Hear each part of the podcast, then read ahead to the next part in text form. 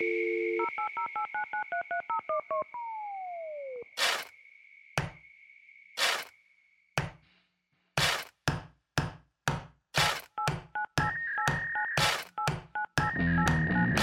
es Shared Coordinates, un podcast con una mezcla de ingenio, experiencia e innovación. Un espacio donde la tecnología, el diseño, la arquitectura, ingeniería y construcción son un tema en común. Ideas, conceptos, experiencias, flujos de trabajo, noticias y conocimiento aplicado. Todo en un solo lugar. Coordenadas compartidas.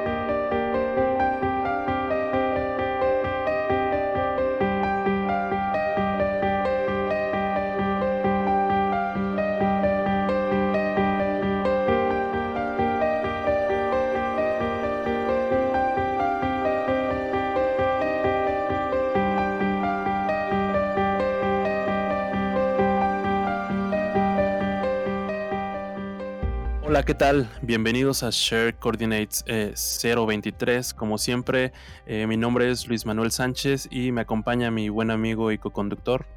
¿Qué tal amigos? Pablo Medina, aquí desde Chula Vista, California.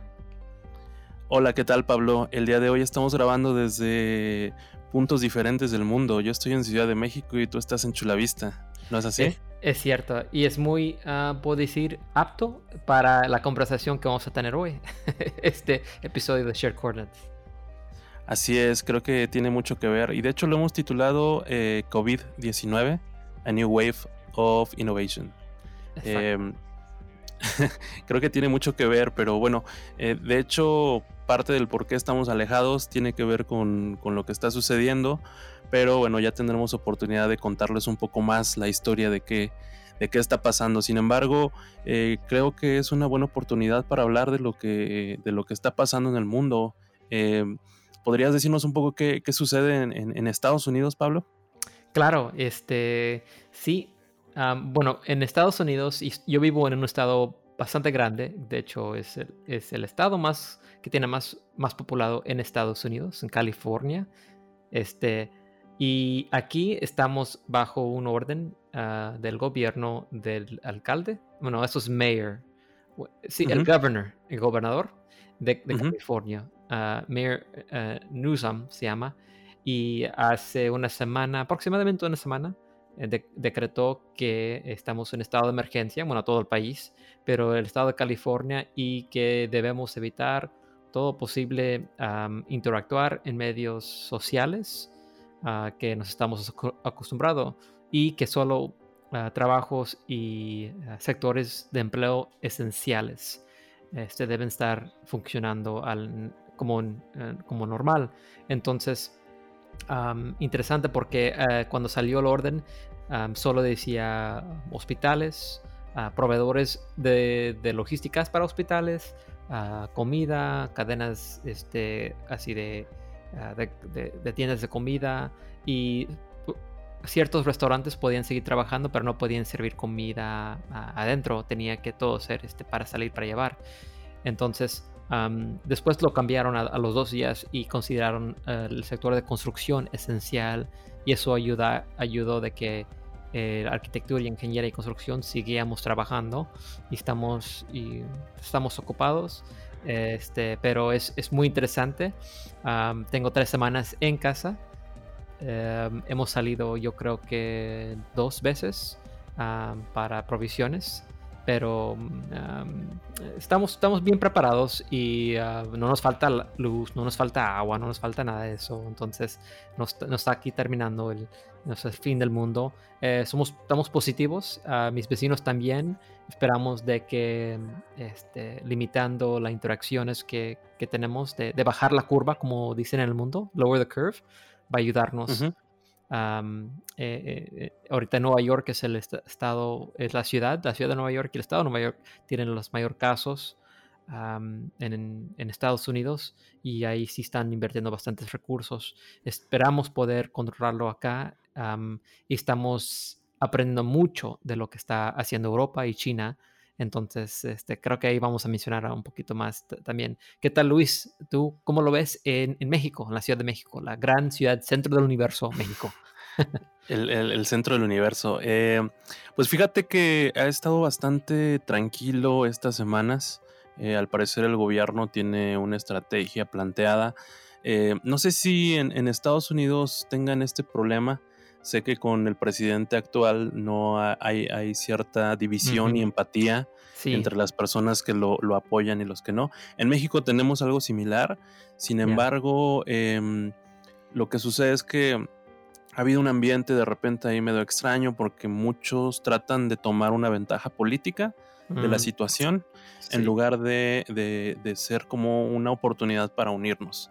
Sin embargo, eh, desde mi perspectiva personal, creo que ha sido el gobierno ha informado de una manera correcta qué es lo que está haciendo, cuál es la estrategia, qué es lo que está pasando.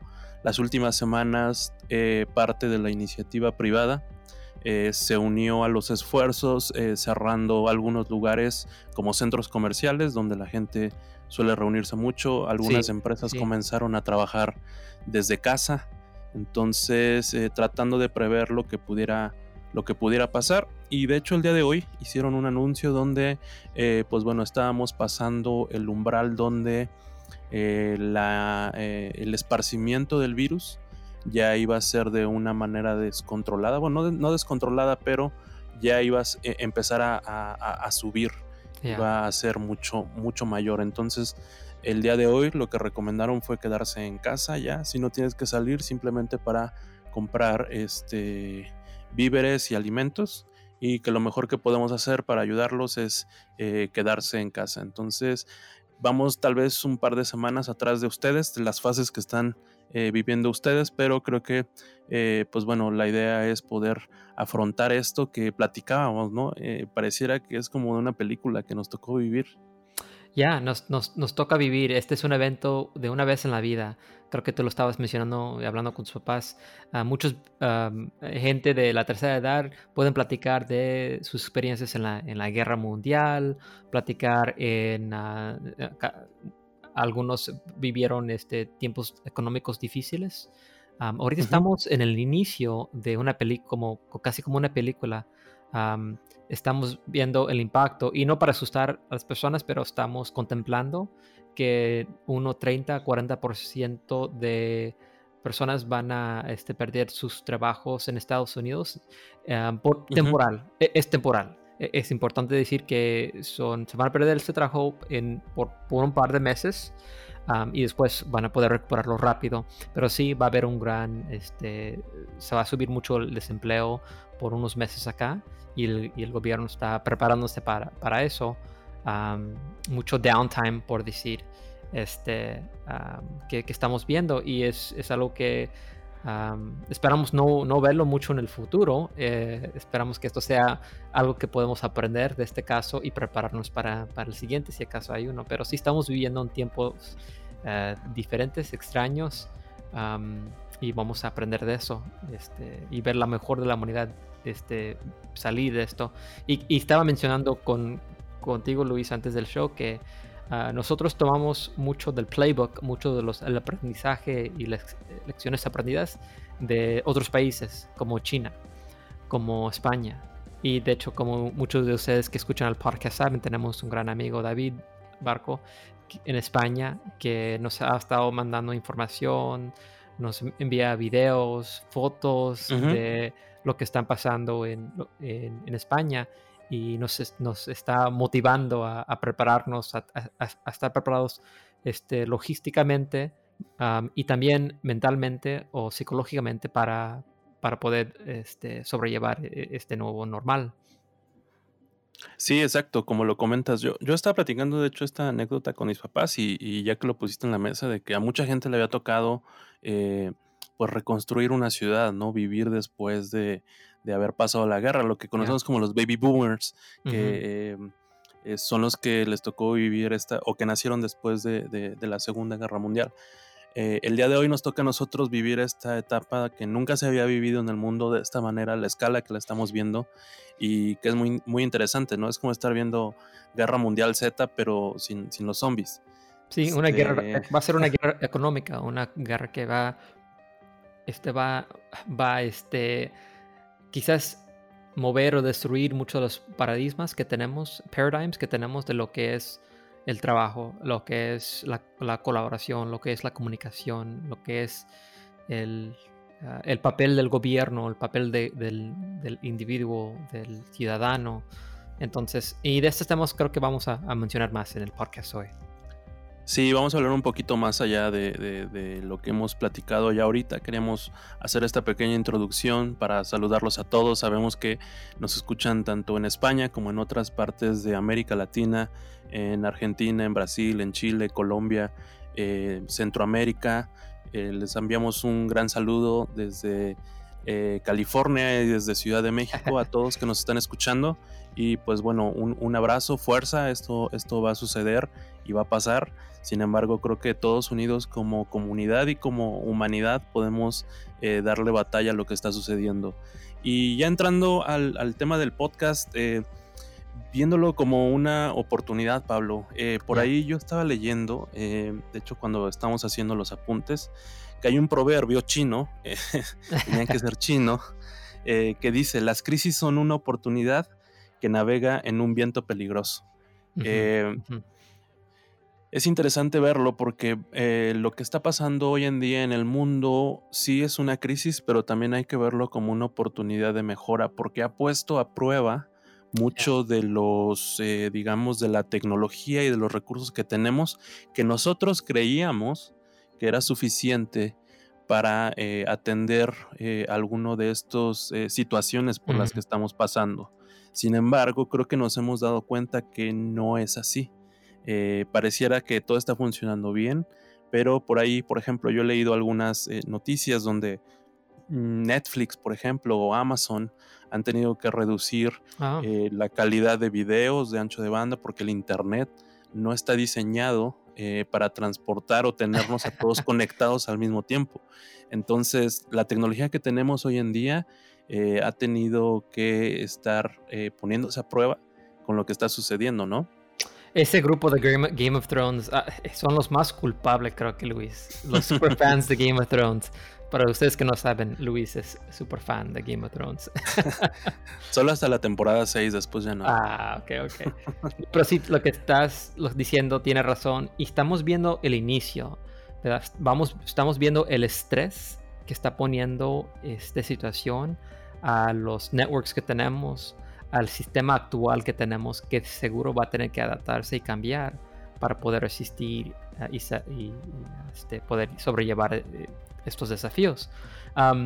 E, ese proverbio, este, no sé si tiene un, nombre específico, pero ah, un nombre y algo que yo estaba leyendo, estos tipos de situaciones, Luis, se conocen como un Black Swan Event.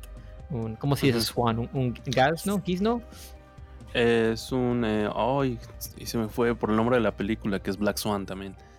Este pensé que era como Gazno o Gizno, algo así. Pero un Black Swan básicamente es un evento en el cual tiene tan, un impacto tan grande en el mundo que fuerza. Cisne, cisne, cisne. Cisne, Esfuerza a, la, al mundo entero a poder a cambiar, a innovar, a buscar una manera de solucionar los problemas que pues, que, está causando este evento.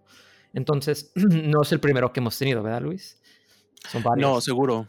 Por ahí teníamos eh, haciendo una recopilación histórica de qué ha sucedido de eventos en, la historia de la humanidad que han hecho que eh, nos eh, pongamos a, repensar si los sistemas tanto económicos como tecnológicos, como cadenas de suministro, que ahorita yo creo que también se van a poner a prueba, eh, son bastante eh, o lo suficientemente fuertes para eh, poder soportar lo que estamos pasando.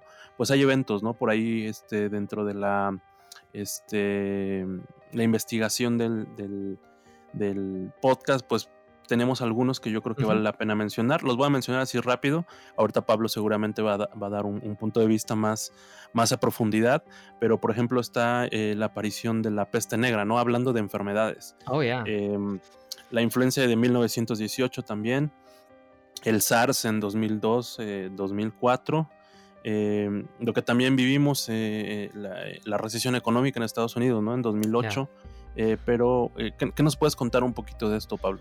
Bueno, eh, unos, la que mencionaste, empezando con el que tenemos más información, el del, ah, en, el cual colectamos información, era el Spanish flu. Y ah, en contra de lo que algunas personas piensan, no inició en España.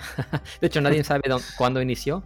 España era el único país en ese tiempo, o de los pocos, que no estaba este, involucrados en la guerra. Entonces ellos sí publicaron cuando empezaron a salir estas, estas muertes de, en su país. Eran los primeros que alzaron la voz y dijeron, algo está pasando. Y, por eso se nombró el Spanish Flu, porque los otros países estaban en la Primera Guerra Mundial y los periódicos, medios de, este, de, información, difusión, este, estaban eh, limitados a lo que el gobierno permitía este, a, poner ahí. Entonces, gracias a ellos supimos del Spanish Flu, pero después se llevó el nombre de ellos y se conoce como el Spanish Flu. Pero este evento cambió ah, la, trayectoria de, cómo nosotros tenemos el, lo que se conoce hoy como el sistema de salud pública, el Public Health System. Si no hubiera sido por ese evento, los gobiernos no hubieran involucrados y no se hubieran metido a invertir en el salud público, es decir, tener hospitales grandes y no solo este, doctores de iban de casa en casa. Ellos, este, Estados Unidos y otros países hicieron lo mismo, invirtieron en escuelas de medicina, invirtieron en capacitaciones para enfermeras. Eh, todo un ecosistema se creó, un sistema eh, ecosistema eh, para poder estar preparados ah, para un, algo sin el futuro. Y de hecho es el modelo que tenemos hoy en día Ah, lástima de que ah, ahí creo que faltó, faltó algo en la preparación. Ha crecido el mundo, la población tan grande en el cual este modelo ya no funciona tan bien. Entonces estamos viendo eso ahorita. En ese tiempo había, ah, creo que 1.5 billones de personas en el mundo, 1918, y ahora estamos a, casi 6, ¿no? Entonces han habido mucho estrés en el sistema y estamos viendo que ese sistema, aunque sí fue creado para, para poder llevar a cargo eventos eh, como estos que estamos viviendo, no estaba preparado para la cantidad de personas. Entonces, bueno, es uno. Este, el SARS en 2002 a 2004 también era algo, algo similar, este, era un tipo de influenza, pero ah, lo que estaba leyendo, había muchas empresas en... había muchas personas que pues asustó a, intentar lo que era el primero como shopping online. Y si ustedes recuerdan, yo, yo, yo viví en ese tiempo, yo, yo recuerdo que en, casi en esos años eh, se empezó a ver más tiendas poniendo sus comerciales, perdón, su, su comercial, sus productos, sus materiales en, Internet en 2002, 2004 y, ya hasta hoy, y hasta, hasta que tenemos Amazon, ¿verdad? Entonces fue también porque en China, ah, igual Alibaba aprovechó de esto y cambiaron totalmente su manera de vender. Antes tenía una manera, por mucho, mucho era por teléfono, mucho era con vendedores, eran relativamente, este, un, pequeño website eh, y de ahí Jack Ma este, en su entrevista dijo que ese evento cambió como él y su empresa hacían, hacían negocio. Eh, eh, este, invirtieron todo. Es decir, era todo o nada. Invirtieron todos sus recursos al, Internet a poder poner una plataforma en la cual podían vender más fácil a Internet porque muchas personas ya estaban buscando por Internet cómo comprar. Entonces, eso cambió mucho y fueron innovadores en su tiempo a, poder decidir, hoy es el momento, hoy es el día, hoy es la hora de poder este, invertir recursos a una plataforma en Internet, porque si no lo hacemos, no hay otro evento como esto que nos va a impulsar a hacerlo.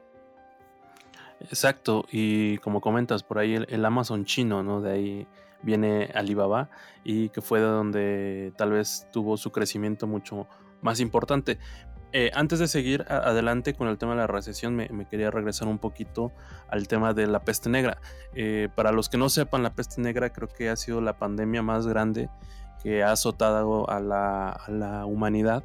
Sucedió por ahí de los años 1300. No, se tienen cuentas muy exactas porque, pues bueno, e, en esos tiempos no, no había la, la, manera de poder cuantificar eh, y no se llevaban registros de qué es lo que estaba sucediendo, pero se estima que 25 millones de personas en el mundo murieron eh, em, resultado de esta, de esta pandemia. Sin embargo, lo interesante de este suceso, y que es que lo que estaba hablando Pablo y lo, lo catalogamos como el Black Swan, que es un, suceso que sucede y que eh, pues básicamente cambia o altera el curso de la historia, es que para este tipo de eventos eh, pues hubo cambios económicos eh, basados en el incremento de la movilidad social y, que realmente eh, pues afectó a muchas de las personas, este, tanto en empleos como en, cadenas de suministros de recursos, ¿no? Que es lo que estábamos hablando. Entonces es interesante ver este tipo de eventos. Después venía la, recesión de 2008, ¿no, Pablo? Ya, 2008 eh, igual algo que muchos de ustedes y nosotros sobrevivimos eso y profundamente cambió eh, la manera en la cual este, veíamos y mucho acá porque te, tuvo un impacto muy grande en el mercado de, bienes raíces, real estate, casas, hogares, viviendas, todo lo que se estaba construyendo en el boom. Eh, cuando se estaba vendiendo todo, sin, sin, sin verlo, la gente compraba casas y, pensando, oh, esto va a durar toda la vida, va a seguir creciendo y de repente todo cayó. y llegaron empresas que, ah, o compañías que, que ayudaron a, a, poder aprovechar de eso como Airbnb y Uber, lo que se conoce como la economía compartida, shared economy. Entonces había muchas personas que tenían casas que no podían rentarlas, lo habían comprado en, en, un estado de especulación, pensando que lo iban a poder vender, no podían venderlo y, sin ir a la bancarrota, sin, sin, tener que ir a la bancarrota, empezaron a compartirlo. Muchas personas permitían dos o tres familias vivir con ellos, rentaban parte de la casa y había muchas personas que, que venían de viaje y ponían sus... Eh, aprovecharon a poner sus casas en línea. primero VRBO era, era una una compañía empresa muy, muy pequeña que se, que se usaba para rentar a personas de vacaciones, pero Airbnb llegó a ser algo más para, para, este, para todos, en el cual era muy fácil por una casa y aunque enfrentó, igual como Uber, mucho, eh, enfrentó muchos problemas con ciudades, con estados, con países que no, que no entendían el, el uh, método de, de negocio, siguió creciendo y creciendo y creciendo.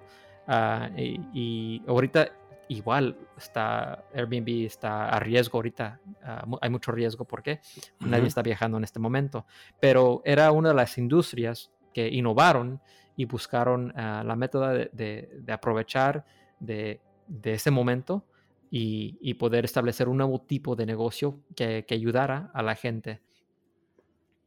Sí, tienes, tienes toda la razón y por ahí eh, dato de cultura pop de Share Coordinates. Si quieren saber un poco más de la recesión de 2008, los recomendamos ver ahora que tienen un poco más de tiempo. The Big Short, eh, ah, es una, una gran película, que, habla sobre eso. Si no la han visto, véanla. Eh, muy interesante. Y bueno, ustedes se preguntarán, ¿y qué tiene que ver todo esto con, con el tema de la construcción y la tecnología y el diseño y construcción virtual? Eh, esto es simplemente como la antesala a lo que queremos platicar con ustedes porque seguramente aquellos que nos escuchan, eh, muchos de los proyectos o, la mayoría de ellos han sido detenidos totalmente, ¿no? Entonces hay que encontrar la manera de tanto mantenernos productivos como saber qué es lo que, es lo que vamos a hacer. A mí me ha tocado o he tenido experiencias donde eh, proyectos han estado detenidos un año, ¿sabes? O, proyectos que han estado detenidos un mes. Este, luego les contaré esa historia de ese proyecto detenido como un año, si no es que ya lleva más. Este, pero hay que, hay que medir las consecuencias de qué es lo que está sucediendo, ¿no? Si estamos en un proyecto que está en construcción, eh, pues básicamente pues todo el tema de alquiler de, equipos, grúas, material que se queda adentro, em, bombas, em, tal vez trailers, o sea, todo significa un costo mensual que se va acumulando. Y si no lo, si no hacemos uso de ese equipamiento, eh, pues básicamente estamos generando un costo. Entonces hay que tener muy en cuenta qué es lo que está sucediendo ahorita, cómo está afectando realmente a nuestra industria y qué es lo que va a suceder más adelante, porque de alguna u otra manera esto va a afectar lo que decía Pablo, ¿no? Tal vez para absorber los costos, la, economía va a, tener, va a tener una desaceleración, lo que va a eh, impactar en eh, los empleos, que es el porcentaje de empleos que tal vez hablaba Pablo, que se estimaba que temporalmente tal vez se tendrían que perder, ¿no? Ya, ya, este eh, COVID y otros eventos como esto, este, hacen que, que, pensamos de una manera diferente la naturaleza de lo que es trabajo. Y, quería mencionar y, seguir con, con, estos temas. COVID-19, por lo menos nosotros en Estados Unidos, yo creo que muchos en el mundo, nos ha forzado a evaluar la naturaleza del trabajo de la construcción. Ah, de, la, de, la, industria de arquitectura, ingeniería y construcción, pero hablo ah, muy enfocado a veces en la construcción porque eh, de eso es mi, mi empresa. Entonces, estamos nosotros, después que hemos recibido el orden del, Estado del Gobierno de que solo había ciertas este, reglas que teníamos que seguir. Teníamos que intentar de mantener una distancia de seis pies entre, que son ah, dos metros, entre cada persona mientras que estaban trabajando. Más o menos. Entonces, imagínense ustedes que han trabajado en la construcción, intentar de mantener como dos metros de distancia entre tú y el otro trabajador. No es fácil. De hecho, yo he trabajado en la construcción, como haciendo construcción, eh, con martillo y pala y pico. Y, este, y a, cada rato necesitas más material, necesitas más herramienta, necesitas alguien que te ayude a detener algo, necesitas alguien que te ayuda a, a, cuidar de ti mientras que estás subiendo la escalera. Entonces imagínense intentar de mantener esa distancia. A veces pones tu vida a más riesgo no tener a alguien ahí a tu lado. Entonces eh, ha sido un gran desafío, Luis. Este, yo fui a un, sitio, un proyecto hace una semana y estaba viendo que están haciendo todo en shifts. Es, decir, un, entra un grupo. En turnos. En turnos, es claro. Eh, entra un grupo de cinco personas y ah, hacen un poquito de trabajo ah, ese día y, y, la obra ya no, ya no permiten 100 personas estar en un proyecto, ya 200 personas. primero, no puedes ver, es muy difícil saber dónde está cada persona, el estado en el cual están, poder verlos, vigilarlos. Y si alguien empieza o entra al trabajo enfermo, con temperatura, es muy difícil ah, poder... Ah, ¿Darle seguimiento? Sí, darle seguimientos a 300 que a, a 40. Entonces limitamos las personas en la obra, les avisamos a los dueños los clientes de que va a haber un, este, temporada donde el, trabajo va a ir muy, muy, muy despacio, muy lento. Entonces, la interacción de lo que es el trabajo físico, eh, un simple ejercicio que ustedes pueden hacer. Han intentado de, hacer una mapa de material, del flujo de trabajo o el flujo este, de, cuando llega tu material o de dónde viene hacia dónde, hasta finalmente dónde lo instalan. Se, se llama um, un um, workflow, como workflow map, o uh, mapa de, flujo de, material o de trabajo o de información. Eh, y, enseñamos esto mucho en los cursos de Link Construction. El concepto de, value stream mapping, donde agregamos valor en esta cadena, cadena de flujo este, um, y, y, donde no hay valor que, agregamos. Uh, ¿Cuántas personas o departamentos interactúan con los materiales? o con la información de sus materiales o, de la información de la, construcción. la meta es poder sacar todo el desperdicio, el waste de, ese, flujo. Y, y, ahorita, impresas sobre todo el mundo, sobre especialmente Estados Unidos, estamos revaluando lo que es ese flujo. Y estamos viendo, hay maneras de, tener menos interacción, ah, de ser lo más eficiente habla, del, habla acerca del, aspecto de distancia física, igual como este, el movimiento de información y cuántas personas tienen que ah, tocar, cuántas personas tienen que... Y, muy simple un ejercicio de, logísticas, como estaba diciendo. Imagínate, no sé, concreto, materiales o lo que sea, y, cuando llega a tu sitio de, construcción, lo ponen primero a las afueras de la construcción porque todavía no está listo. Lo mueven, lo tocan, hay dos cinco personas que lo mueven, lo ponen más cerca a la obra. Después lo suben al otro piso, después lo ponen en su área de, construcción, después lo modifican un poquito lo mueven de nuevo. E, ese material lo pueden tocar 10, 15 veces antes de, instalarlo y, cada vez que se toca hay un riesgo de contaminación. Entonces, estamos teniendo que pensar de nuevo, evaluar si esa es la mejor manera de trabajar o si tenemos que buscar a, buscar a ver otros modelos de trabajo como este prefabrication o modularization. Sí, qué bueno que lo tocas. Eh, de hecho, el tema de la prefabricación en estos momentos creo que sería una manera de agregar valor a la cadena de suministros. Sin embargo, creo que ninguno de los proyectos hoy en día que estaba en construcción tenía de alguna manera asimilado dentro de su plan que tendrían que cambiar a este tipo de, de construcción, ¿no? Con, prefabricación para hacerlo más, eh, digamos, mucho más eficiente y tratar de que en estos tiempos donde tener el contacto físico eh, hay restricciones en él, pues podría agregar demasiado valor. Entonces es importante, como dices Pablo, esto nos va a hacer repensar nuestros flujos de trabajo, el cómo diseñamos, eh, para que cuando tengamos una de estas situaciones podamos em, enfrentarla de la mejor manera, ¿no? Exacto, exacto. la otra cosa y que quería eh, mencionar en este, tema era la colaboración digital. Eh, es algo que estamos viendo mucho en medios sociales, en redes sociales, de que, wow, ahora tengo tiempo de, ahora es mejor la reunión digital. Y estaba estudiando, analizando los últimos tres semanas de, vivir en este mundo donde todo es reuniones digitales y creo, y creo que hay unos beneficios, pero también hay unos eh, riesgos ahí que, estamos enfrentando. Luis, no sé cómo ha sido tu, tu experiencia ahorita en eso. Yo también, yo también los he, los he vivido estas últimas eh, dos semanas trabajando desde casa. Hay muchos retos, eh, principalmente, por ejemplo, en México, donde es un país donde el Internet ya está extendido por todo el territorio, pero las velocidades no son las mismas. en, la Ciudad de México puedes tener muy buenas velocidades en, las, en las eh, digamos, eh, ciudades más grandes como Monterrey y Guadalajara también.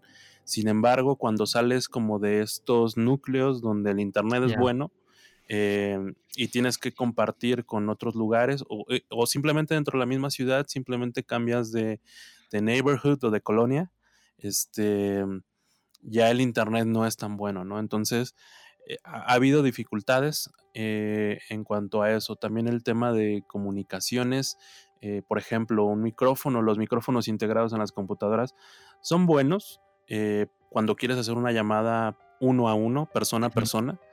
Pero cuando quieres interactuar con más personas, pues ya es un micrófono que tiene muchas limitantes, que capta mucho el audio ambiental que pues, de repente, de repente escuchas el perro o los niños o el carro pasando por la calle. Entonces, este también e, e, es, es, chistoso ver esta interacción digital porque eh, a pesar de que cada quien tiene un turno para hablar, sí se siente esa limitante de que las personas están hablando y, a lo mejor tú quieres aportar, pero tienes que esperar porque no sabes si el otro va a hablar. Entonces, eh, y a pesar de también de tener las cámaras, entonces sí hay, hay ciertas limitantes, ¿no? Desde el internet, desde el hardware que tenemos para, para hacerlo, hasta yo creo que nuestra propia, eh, digamos, inexperiencia en este tipo de, de interacciones que sean del día a día ya en nuestro trabajo, ¿no? Y que no sea simplemente tal vez en una o dos reuniones a la semana. Imagínate que estás en una, reunión importante y de repente escuchas, escucha la voz de la abuelita o la mamá, mi hijo, ya te hice tu chocolate. Ahí estás, que ya es hora de comer. Déjame, jefa. sí, sí, es, es algo con lo que hay que lidiar. Sí, sí, sí. Entonces, y, te va a gritar, eh, vas a decir, mamá, estoy aquí con el CEO, ese CFO de tal. No me importa, tú dile que te espera. Se te va a enfriar la comida. Sí, exacto, exacto. Entonces, no, y fíjate, otra, otra de las cosas que me, que me gustaría ahí apuntar, que yo creo que también es este pues eh, muy interesante, aparte de las restricciones que, que estuvimos hablando, es de que eh, la inexperiencia que tenemos para eh, interactuar o los espacios de trabajo en casa también ah. es algo interesante, ¿no? Porque en casa puedes trabajar, a lo mejor te pones en el comedor, en la mesa, estás cómodo, pero pues cuando tienes a todas las personas en casa, eh, como en estos días, pues también es, no, es el espacio que, tienes en la oficina y también estás como sujeto a muchas distracciones, ¿sabes? Ya sea que sea la televisión o tu misma familia que está platicando contigo. Entonces de repente encontrar eh, el espacio adecuado, eh, tanto la tecnología y así como nuestra experiencia de vivir esto, eh, nos da paso a tener y repensar nuestro flujo de trabajo y hacerlo más innovador, ¿no?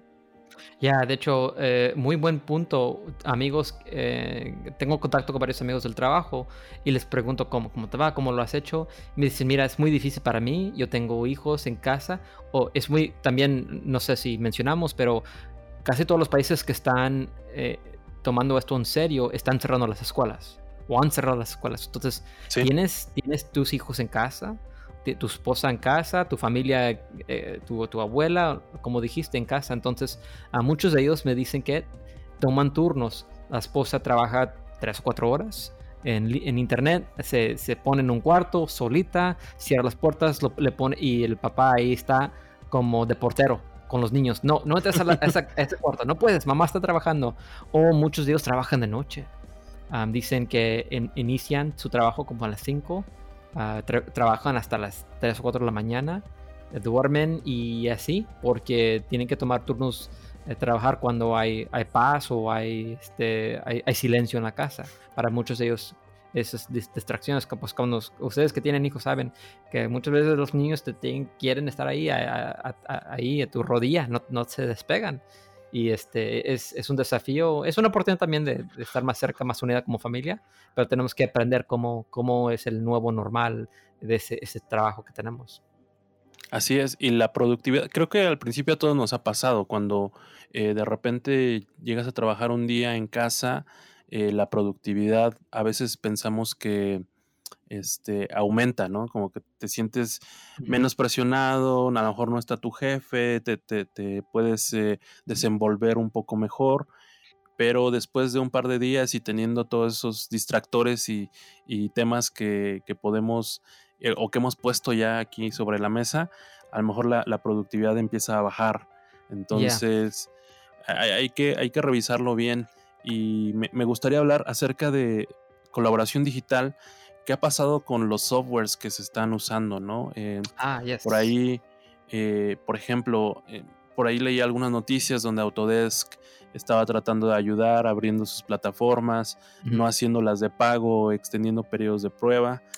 Pero, ¿qué tanto eso beneficia al mercado realmente? Porque cuántas de las personas, despachos de ingeniería, de arquitectura que están allá afuera realmente están trabajando con las herramientas de colaboración como debe de trabajarse y no simplemente como un, eh, un FTP de storage de información, ¿sabes? Sí, no, este, tienes razón.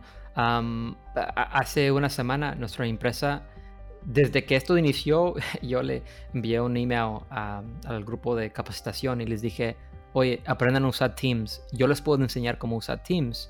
Eh, y Teams no es no, decir que prefiero Teams que otro, pero simplemente tiene, hay una manera buena de, trabajar en una plataforma digital y una manera que pues básicamente solo estás replicando tu manera normal eh, como esos tipos FTPs o box. Pues ahí puse todo y cuando tú tienes tiempo lo buscas y lo encuentras y nadie te, te explica lo que es la información, no hay manera de, de hacer comentarios.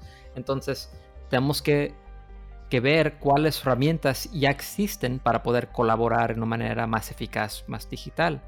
Eh, tienes toda la razón. Este, y ahorita, ah, no hablar más de ninguna generación, pero eh, veo que los grupos de ahí, la segunda o tercera eh, edad, este, están, están viendo eso muy difícil. Yo, yo quiero tener una reunión con alguien o les digo, mira, ¿por qué no simplemente pones tu estatus de, este, de esta cosa en el grupo de Teams? Y simplemente no, me, me llaman y me dicen, aquí está Pablo, aquí está la información y digo, bueno, para que me avises, tengo que reunirme con cinco personas, hacer una junta, que, puedo hacerlo, pero la otra cosa que podrían haber hecho es simplemente poner el comentario en el grupo de chat ahí. Y para ellos es, muy difícil ese, ese, tipo de comunicación. Entonces, estamos, todos estamos aprendiendo cómo este, navegar esta nueva realidad. Sí, seguro, es, es complicado y, y, yo creo que mantener a los equipos de trabajo motivados eh, de alguna manera para eh, seguir produciendo. Yo creo que muchas empresas no tenían un plan, ¿sabes? Para, decir qué va, qué, va a suceder cuando eh, estemos en este tipo de circunstancias donde tal vez no somos tan operativos. ¿Cuál es el plan? ¿Qué, vamos a tener a la gente haciendo para tratarla de mantener productiva, ¿no?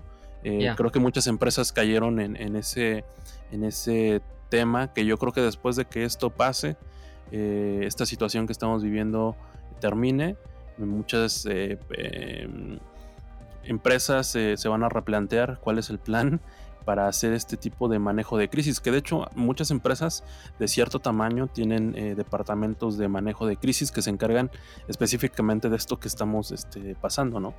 Ya. otro, otra cosa que estamos evaluando ahorita, por mucho tiempo se ha dicho que bueno, y se nota de que en las ciudades grandes, aún y medianas, hemos estado, eh, el, poder llegar a tu trabajo por el tráfico, la congestación de las ciudades, también ha, impactado mucho tu, horario de trabajo. No, yo, vivo en una ciudad que considero grande, pero San Diego tiene dos millones de personas y para poder llegar a mi oficina, que está en, sin tráfico, de hecho, Ah, cuando esto empezó y, casi no había nadie manejando, llegué a mi trabajo en 15, 15 a 20 minutos. En un día normal son 45 a una hora de este, mi tiempo de, manejar. Entonces, mi commute. entonces, uh, hemos visto y he estado hablando con personas que pueden empezar sus reuniones a las 8 de la mañana, algo que nunca podían haber hecho antes, porque había tantas personas viniendo de diferentes ciudades, porque es muy caro vivir en la ciudad y ahí es donde muchos de los trabajos y oficinas están. Entonces, hemos visto que podemos iniciar reuniones más temprano y iniciarlas más tarde también. A las 4 y media se puede hacer una reunión porque la gente ya está en casa. Entonces, antes no, no podías ni, ni, soñar hacerlo porque decía, no, no puedes empezar una reunión antes de las, después de las 4 porque esa hora se necesita para las personas que están este, viajando del, ah, del, trabajo a su casa. Ah, entonces, de una manera estamos viendo que esto va a ser una gran manera que las empresas reevalúan sus sus policies de quién puede trabajar en casa y, quién no. Sí, eso, eso es bueno revisarlo porque todos tenemos eh, roles y responsabilidades y en ninguna yo creo que estaba contemplada que tengas que trabajar desde casa. Igual, desde el aspecto de recursos humanos, creo que tal vez podría analizarse que si em, la actividad o productividad de un empleado eh, aumenta por trabajar uno o dos días eh, en casa, pues puede cambiar ya todo este rol de cómo nos manejamos actualmente, ¿no? No hay que ir cinco días seguidos a una oficina, tal vez tienes que ir tres, dos puedes quedarte en casa y eso aumenta la productividad. Yo creo que va a haber muchos cambios grandes, buenos. Eh, para la industria a través de repensar los flujos de trabajo, que es de lo que estábamos hablando, ¿no? Ya, este, de hecho, estaba leyendo un artículo y, y, ustedes van a ver muchos en LinkedIn, en Facebook que dicen, ah, están, es, es, lo mejor de la vida es trabajar desde casa. Pero el único estudio que se ha hecho así en una manera científica, el using, usando este, la manera científica, e, es, es, uno de, un, de una empresa, era como un tipo de... Ah, una empresa bastante grande, tenía como 2.000 empleados y es, hicieron, eh, implementaron esta, esta, esta policy hace como 5 años ah, de trabajar en casa lo que encontraron, eh, y quería mencionarlo porque creo que es, fascinante, que al, inicio había mucha productividad. eficiencias encontraron en, que la gente trabajara de casa. Pero después de, un par de meses, la mitad de las personas, cuando les preguntaron cómo te va, cómo te gusta este nuevo sitio, pidieron que regresaran a la oficina. Dijeron que el gran problema era el isolation. Este, se sentían aislados, aislados, aislados, aislados. Sentían uh, loneliness, que estaban solos. Y era un, gran problema, era, era, parte de lo que empezaron a sentir, era un poco de depresión. Y, y encontraron de que también uh, muchas de las ideas innovadoras que habían visto o escuchado o las conversaciones de innovación no ya no se estaban llevando a cabo. Muchas de esas este, conversaciones inician en lo que se llaman um, social workspaces. Entonces, áreas en el cual está bien ser más sociales e, en el trabajo, en la cocina, quizás en el área de break. Eso es cuando había la gente tiene la oportunidad de como abrir y decir, ¿sabes qué? Estaba pensando de esta idea, ¿qué te parece? Y muchas de esas interacciones, ya que no son en persona, no suceden. Entonces, es, es de, de, una manera este modelo que hemos tenido de que trabajamos 8 horas o 10 horas o 12 horas en oficina, nos ha ayudado a tener una oportunidad durante esos 8 o 10 horas, tener breaks en el cual este, ahí nos desahogamos del problema y al mismo tiempo alguien más ofrece, ¿sabes qué? Me estás diciendo esto, has pensado en esto, has pensado en esta solución. Entonces, esas conversaciones son muy difíciles de tener en un mundo digital porque simplemente pues no hacemos el tiempo y, quizás es porque no estamos acostumbrados a trabajar de una manera colaborativa digital. Pero bueno, ese es el estudio que, que estaba leyendo y encontraron que la mejor, ah, así como mix, uh, así balancia, era como tú dijiste, dos a tres días a la semana en casa y los otros dos días o tres días en oficina. Y eso ayudó a balancearlo, a poder conseguir los, los, los aumento en productividad. Sí, aumento en productividad y, a Will, y, igual este, los beneficios de, de, estar en una oficina. Entonces, bueno, quería mencionarlo porque creo que hay mucha información ahorita que van a ver que dicen eh, gente que, que dice no, trabajar de casa es la mejor manera, todos debemos hacerlo, pero no, hay un papel y hay, hay un tiempo y también hay una balanza, creo. Sí, exacto. Y para cerrar ya este tema de, de colaboración digital, ¿qué tips se te ocurren, Pablo, que, que pudieras eh, ah. darle a las personas que pues tal vez están en, en, la oficina siempre y esta, de esta manera tienen que trabajar ahora en casa por lo que estamos viviendo? ¿Algunos tips para sobrevivir? Yes, bueno, algunos. Ah, soy gerente ah, y, tengo un grupo de, de 3 a 5 personas en mi oficina y otros 4 o 5 fuera de mi oficina. Y he encontrado que he tenido que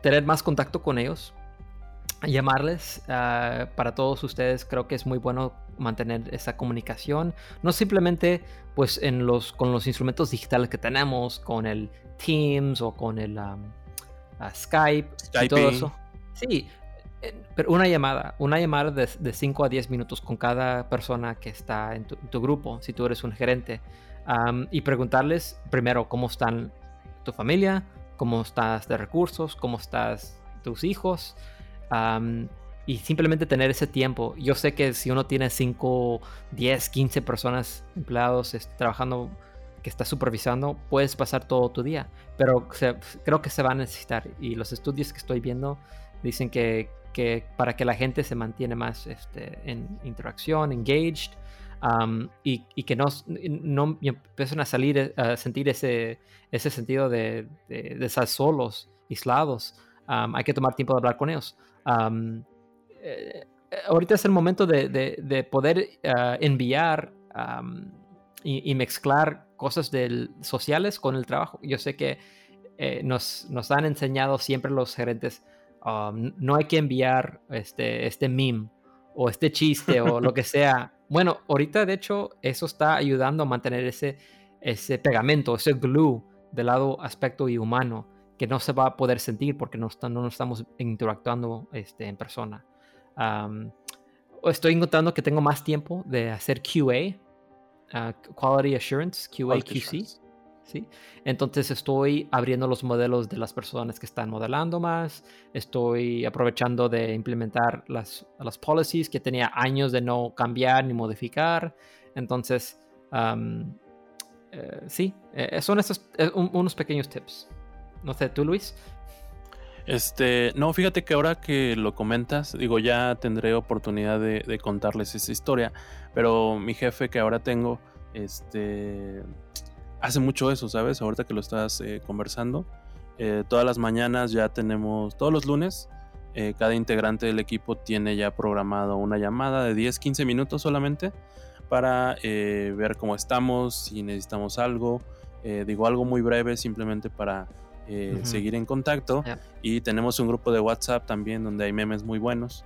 Este, y eh, pues quieran o no, realmente sí, como lo dice Pablo, ¿no? Es como ese pegamento que eh, ayuda al equipo a, continuar trabajando, sentirse parte de, de, algo y sentir que estás promoviendo la productividad, aunque sea desde casa, en este tiempo donde pues eh, tal vez al estar cómodo en casa es difícil eh, a veces tomar la fuerza para decir, hoy me voy a poner a trabajar, ¿no? Y cuando tienes ahí la tele y Netflix y, todo este tipo de cosas, sino que te sigas sintiendo productivo y parte de un equipo, parte de una empresa, y creo que eso es bastante interesante. Pero ¿qué te parece si continuamos con, algo que está sucediendo y que está explotando últimamente ya eh, en estos días, que son como todos, todos estos recursos de e-learning?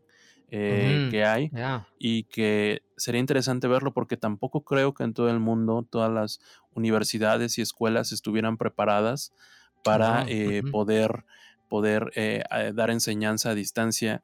Y creo que por ahí me comentabas un caso de tus hijas, ¿no? ¿Qué es lo que está sucediendo? sí, mis hijas, y, tengo un hermano que es maestro de matemáticas también y me, me, me, está haciendo comentarios similares. Mis hijas, este, desde el inicio, cuando esto sucedió, la primero, el primer grupo el primer industria que se cerró eh, fueron las escuelas. Ah, y, porque los, los, niños transmiten en una manera muy eficiente un virus. Entonces, este, sí, mis hijas están aprendiendo todo por eh, todas sus lecciones son por internet. sus materiales son suplementados, suplemento información. Ah, la maestra de mi hija eh, envía no solo el material del día, la agenda del día y cuántos minutos deben estar haciendo eh, cada ejercicio. Y en internet se hacen los ejercicios, se hacen las matemáticas, hacen las, las aprenden las palabras, los sonidos. Ah, la escuela es Duolingo, es decir, que aprenden en inglés y en español. Entonces, eh, y puedo decir que es, de los pocos ah, industrias, por lo menos ejemplos, mejor decir, no industrias, porque la escuela dio un buenísimo ejemplo y fueron muy rápidos en responder a esto. De hecho, ya estaban preparando una plataforma en Internet en, línea para aprender, simplemente no lo habían lanzado y aprovecharon en este momento a poder ponerlo a prueba y está funcionando muy bien. Entonces, mis hijas tienen sus clases. igual la, maestra eh, les envía muchos videos de YouTube, de ah, videos muy fascinantes de, de cosas que usualmente ella enseñaría en clase con ejemplos y ahora no, puede dar esos ejemplos de su casa. A veces no tiene el material, a veces no pudo ir a la tienda a conseguir algo para dar un ejemplo o crear un ejemplo. Entonces hay muchísima información en internet en línea, mucha buena, a veces mucha mala. Este, pero sí, mis hijas están, eh, están avanzando. Y lo interesante también es de lo que mi hija aprendía en seis horas en la escuela. Quizás son tres temas, ¿verdad? Quizás en un día se enfoca en matemáticas y, mi hija solo tiene 8 años, entonces eh, tenemos que considerar eso. Pero lo que ella aprendía en 6 horas, haciendo los ejercicios y teniendo la atención de, de uno, uno en uno, one, one on one, ¿verdad? Persona a persona, porque mi esposa está ahí ayudando también cuando se atora. Ella lo está aprendiendo en 3 horas, la mitad del tiempo. Entonces, termina todos sus ejercicios, termina este, todos los videos y todavía sobran tres horas en el día en el cual usualmente yo hubiera estado en la escuela. Y eso porque las escuelas están limitadas con, con los recursos, con los maestros. El maestro enseña un tema los niños empiezan a hacerlo y después el maestro va grupo a grupo o persona a persona, tienen preguntas. Imagine, todo ese tiempo se acumula, ¿verdad? Todo ese, ese downtime.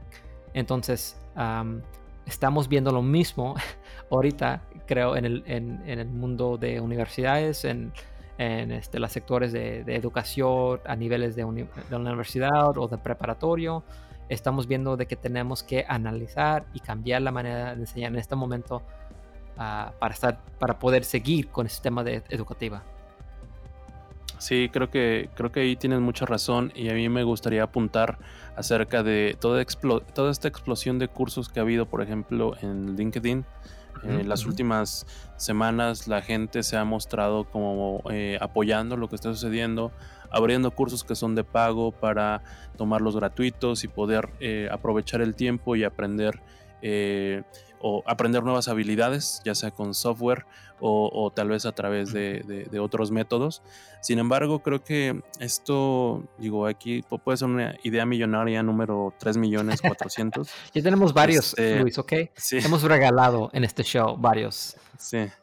Si alguien se tomara el tiempo para analizar eh, qué tan efectivos son los cursos, qué tipo de información la gente realmente está requiriendo y de la cual ellos son eh, de alguna manera carentes de conocimiento y quieren aprender, eh, sería muy, eh, digamos, provechoso si pudieran recolectar esa información para tener estos datos, ¿no? Sería interesante saber qué es lo que estuvo haciendo la gente, qué, cuáles son los temas de interés, para que tratar que esa información siempre esté gratis y disponible sin necesidad de estar pagando un curso. ¿no? Yo sé que todos tienen la necesidad de monetizar lo que están realizando, sin embargo creo que hay otras eh, maneras de, de, monetizarlo sin tener que hacer uso o recursos de, de, los recursos de las personas que quieren aprender.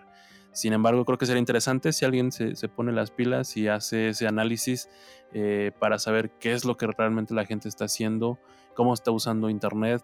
Ahorita mismo yo creo que los algoritmos tanto de Google como Amazon y otras empresas están trabajando al 120% porque están tratando de analizar toda la información que está haciendo y de aquí es donde viene el cambio tecnológico, ¿no? Yo creo que todas esas grandes bases de datos al final nos van a dar recursos y acceso a información que no sabíamos que eh, tal vez el mundo estaba eh, solicitando o que la gente quería tener eh, más conocimiento acerca de ello.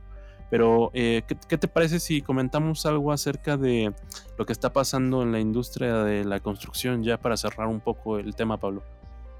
Ya, claro, este, ah, sí, ah, el, hemos visto que, este evento ha impactado mucho la industria de construcción y en mi, opinión, y, creo que muchos van a estar de acuerdo, es que nuestra industria de construcción no estaba preparado, ni, ni en lo mínimo para algo, como esto. como mencioné, 30, 30 a 40%, por lo menos en California, y creo que va a ser similar en otros estados, Estados Unidos, este, van, van a perder el trabajo. Eh, y, y, todo está conectado. Primero hay que entender amigos, todo está conectado. La cadena de, este, de, recursos, el, supply chain de ministro está conectado. Si algo, se ha dicho antes en, el mundo de economía, algo chistoso, dice, cuando China tiene un, este, bostecea o tiene un, hace un, un sneeze, somos nosotros que que, nos toca este, el flu, la influenza. Y se dice eso porque... Si, ellos bostezan o estornuda, ¿no? Sí, exacto.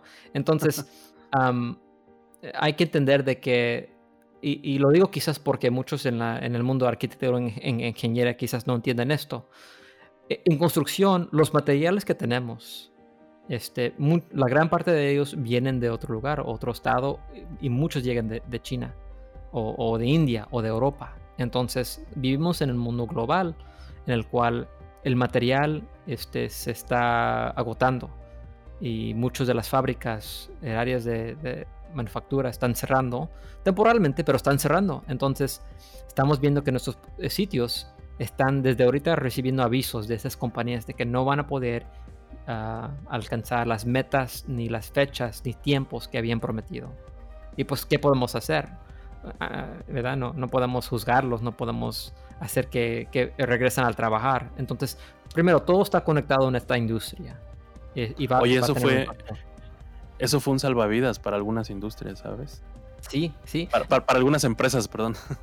Algunas empresas sí estaban llevando mucho trabajo y, estaban ahí en, la balanza de poder proveer los servicios o no.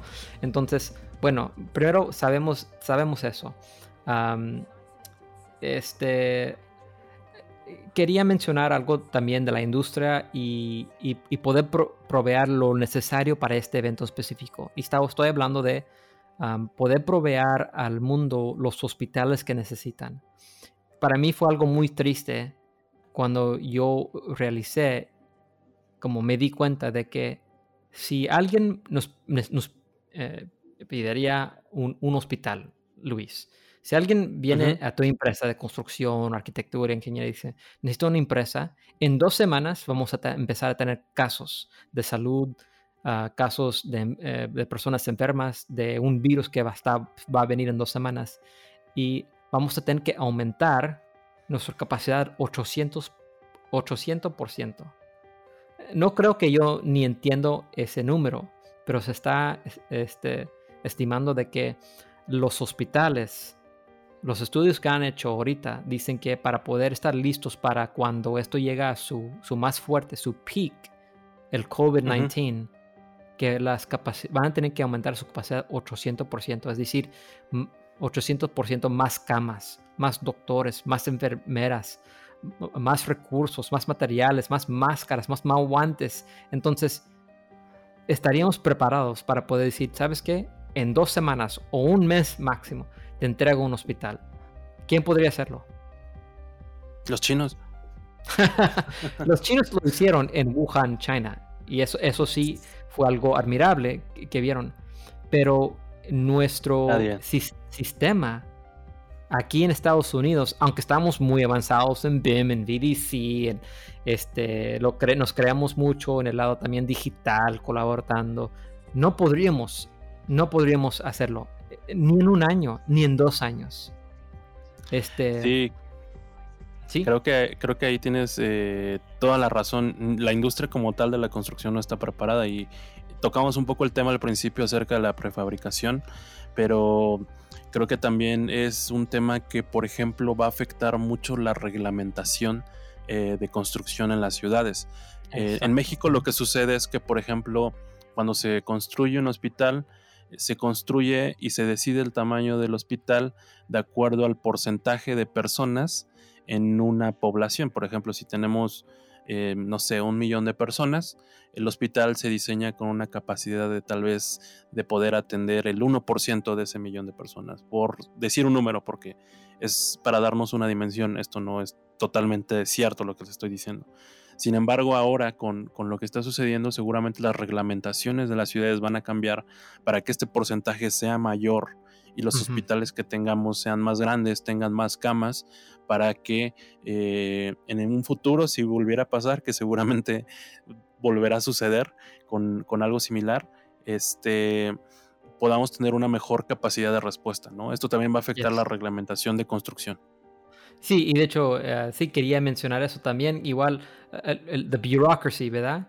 Este tiene que tener, esto debe tener un impacto positivo en cómo nosotros manejamos eso, este, este flujo trabajo digital de poder, no sé si, como, estaba diciendo, para poder conseguir un permiso en Los Ángeles, en Nueva York, en San Diego, en la Ciudad de México, para poder construir un hospital o un edificio, este, es muy complicado es muy complicado.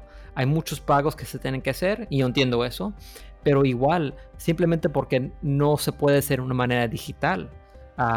tienes que ir en persona, entregar un set de dibujos, tres sets de dibujos. Esos dibujos se van a tener que ver en papel, físico. Porque ah, no me gusta los PDFs. O no tenemos computadoras acá. O la persona que analiza los dibujos y los permisos, este, pues su, máquina ya tiene como 10 años y no tenemos dinero para... Ciudades no tienen dinero para este, invertir en un sistema digital. Entonces, todo eso alarga el proceso y agrega más dinero, más costo al proceso de construcción. Entonces, para poder conseguir simplemente un permiso y poder hacer break ground, ¿verdad? Iniciar en un, proyecto, toma mucho tiempo. Esto debe ser en, donde, en un evento que cambia eso. Debemos analizar y decir, ¿por qué no pudimos conseguir, por qué permitimos, y perdón si suena un poquito um, cadáver, un poquito este, oscuro lo que estoy diciendo, pero que por, si hubiéramos estado mejor preparados, hubiéramos podido salvar vidas, cientos de vidas, miles de vidas. Seguramente. Y, lo vimos en China, lo estamos viendo en, Nueva York, en el cual están, se están viendo videos de hospitales que están a su capacidad máxima y ni estamos en, en, lo más fuerte de esto. Todavía nos faltan, dicen, dos o tres semanas antes que llegamos al, al punto máximo este, de, enfermos. Entonces, si, si, no aprendemos algo de este evento va a ser, va a ser muy triste. Ah, bueno, e, eso es algo, eh, el, impacto a la industria. La, otra cosa que quería mencionar, y, mencionaste China, que China puede hacerlo. ¿Por qué China puede hacerlo? Porque China este, pudieron, y, como son un, un, país en el cual el gobierno está involucrado, el gobierno está involucrado en todo, también puede decir, ¿sabes qué? Yo necesitamos el hospital, necesitamos el material y te vamos a quitar el material que tú tienes para poder construir ese hospital. No me importa qué, qué tipo de derechos tú crees que tienes como un, una empresa privada. Eso no existe en China. Entonces, ellos pueden, bueno, sí existen en empresas, pero el gobierno puede venir y decir, necesito a comendar, no sé eh, cómo dice en español, uh, commandeer, es decir, te lo tenemos que quitar por el recomendar para el bien del país o el estado o lo que sea y lo vamos a usar para esto. Entonces, sí, ellos tienen ciertos beneficios en ese modelo de gobierno, pero igual yo creo que hay una balanza y, podemos mejorar muchísimo en, países uh, que tienen más como tipo de democracias, democracies, uh, countries, Ah, para poder llegar a una balanza. Em, vamos a decir que tiene que incrementar 800% tu, tu, capacidad, ¿ok? No, se tiene que construir un hospital nuevo. Este, si hay módulos que puedes agregar. Y me, me, me, encantó lo que está haciendo, están haciendo varias empresas de diseño y construcción, en el cual están construyendo módulos, como son como pequeños cuartos que están listos y preparados. Nomás los conectas al, al, a los sistemas ah, de, agua, electricidad, luz y todo eso, y están listos y pueden funcionar como un pequeño cuarto, un pequeño cuarto de cirugía, de emergencia, estos módulos. Entonces, necesitamos a cambiar para estar listos y flexibles para algo así. Como si fuera un módulo de la estación espacial, ¿no? Simplemente se acopla, se conecta y puede, puede funcionar en el conjunto lo que mencionas es creo que totalmente cierto, ¿no? Y parte de esto es la, burocracia de, cómo construimos, ¿no? Lo que decías, para conseguir un permiso, cuánto tiempo no tardas o tienes que ir presencialmente a un lugar para llevar los papeles, ¿no? E, este tema tal vez de la digitalización podría hacer que, todo este, se hiciera mucho más fácil y que de alguna manera nos, ahorrara tiempo para hacer cosas. También se me viene a la mente, por ejemplo, la impresión 3D que todavía está en, pañales para la construcción. Creo que por ahí vimos una impresora en Autodesk University el año pasado que estaba imprimiendo con concreto, ¿no? Con que eh, se veía muy, muy interesante, sin embargo la tecnología todavía está muy en pañales para poderla llevar a este, a este escenario. Sin embargo, eh, el pensar que en algún futuro vamos a decir, oye, necesitamos hospitales y trae 30 impresoras y van a empezar a imprimir el hospital. Suena, suena descabellado tal vez, pero al ritmo que vamos y a lo que nos va a obligar eh, después de pasar esta pandemia seguramente va a suceder en algún momento. Y me gustaría cerrar un poco con eh, las líneas de suministro y la prefabricación, Pablo. ¿Qué nos podrías comentar aquí? Ya, Luis, si hay algo que, que, debemos aprender de esto es que, ah, y por mucho tiempo los, las cadenas de suministro en el mundo de manufactura durando carros y, el lado tecnológico, teléfonos, es muy móvil, es muy flexible. Ellos cambian cuando el mercado cambie y el mercado cambia cada rato. Entonces, e, esas industrias lo, han hecho. Nuestro ecosistema tiene que ser más ah, resistentes, resilientes a estos tipos de, impactos. E, eso es claro. Entonces, un, un, ejemplo, la cadena de suministro de, los materiales que tenemos y de la información que tenemos que crear para un proyecto son muy complicados y nosotros los hicimos complicados. ¿ok? Eh, un ejemplo que enseño en el curso de Lean. Si un contratista general tiene 12 personas en su staff, eh, tenemos un, un, gerente de proyecto, tenemos dos o tres eh, superintendentes, jefes de obra, tenemos cuatro o cinco ingenieros, ¿ok? Esas personas están ya involucrados en la cadena de suministro de información cada uno de los subcontratistas también tiene un grupo de 7 o 8 personas manejando información. Ellos también tienen sus gerentes de proyecto, tienen sus ingenieros, ¿ok? Y cada uno de sus vendedores de esos subcontratistas tienen también 5 o 8 personas en ese proyecto. Multiplicamos eso y tenemos 3 a 4 mil personas involucrados en la cadena de suministro para un proyecto. Cada vez que agregas una persona, y le das un papel en el cual él tiene que este, ver, modificar, tocar, cambiar, aceptar ese, esa información antes que se siga moviendo. Estamos haciendo que esta cadena sea más larga y a veces mucho de eso estamos agregando algo que no es en realidad valor. Simplemente es parte de, como estabas diciendo, el bureaucracy, ¿verdad? Entonces, esos, estas cadenas de suministro son muy grandes y complicados en el mundo de, construcción porque tenemos tantos contratos, subcontratistas, vendedores. Entonces, si volteamos esto y lo vemos como lo, lo hacen los que manufacturan carros o teléfonos, esa cadena es más pequeña. Sí, tienen muchos vendedores de materiales, pero igual las decisiones se pueden hacer más rápido. Mucho de, de, eso está conectado de una manera digital, es decir, no tenemos que hacer fax información, no tenemos que firmar en persona, no tenemos que ah, aceptar el material en persona. Eh, todo está, está, muy conectado y es, es muy, tiene un flujo de trabajo muy, muy rápido. Entonces, ah, lo que estamos aprendiendo que esas, como dijimos, esas cadenas de suministro deben convertirse a ecosistemas más, más ah, resistentes a estos tipos de, de eventos.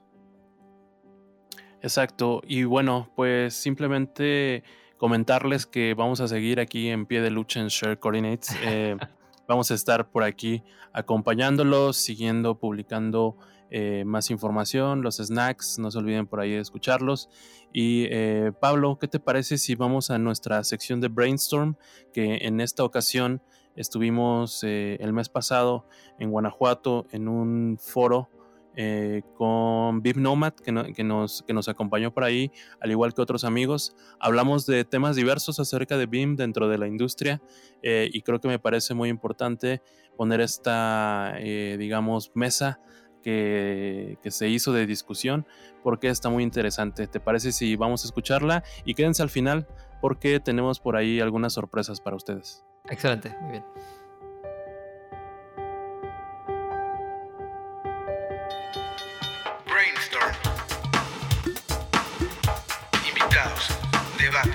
opiniones.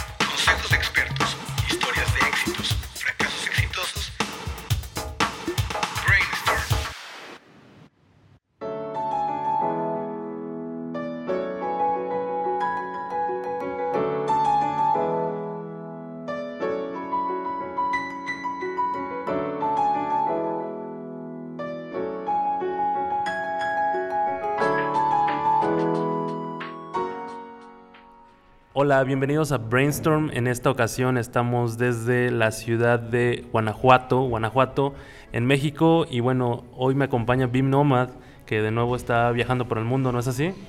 Hola Luis, ¿cómo estás? Así es, esta ocasión pues tenemos la dicha de visitar la hermosa ciudad de Guanajuato.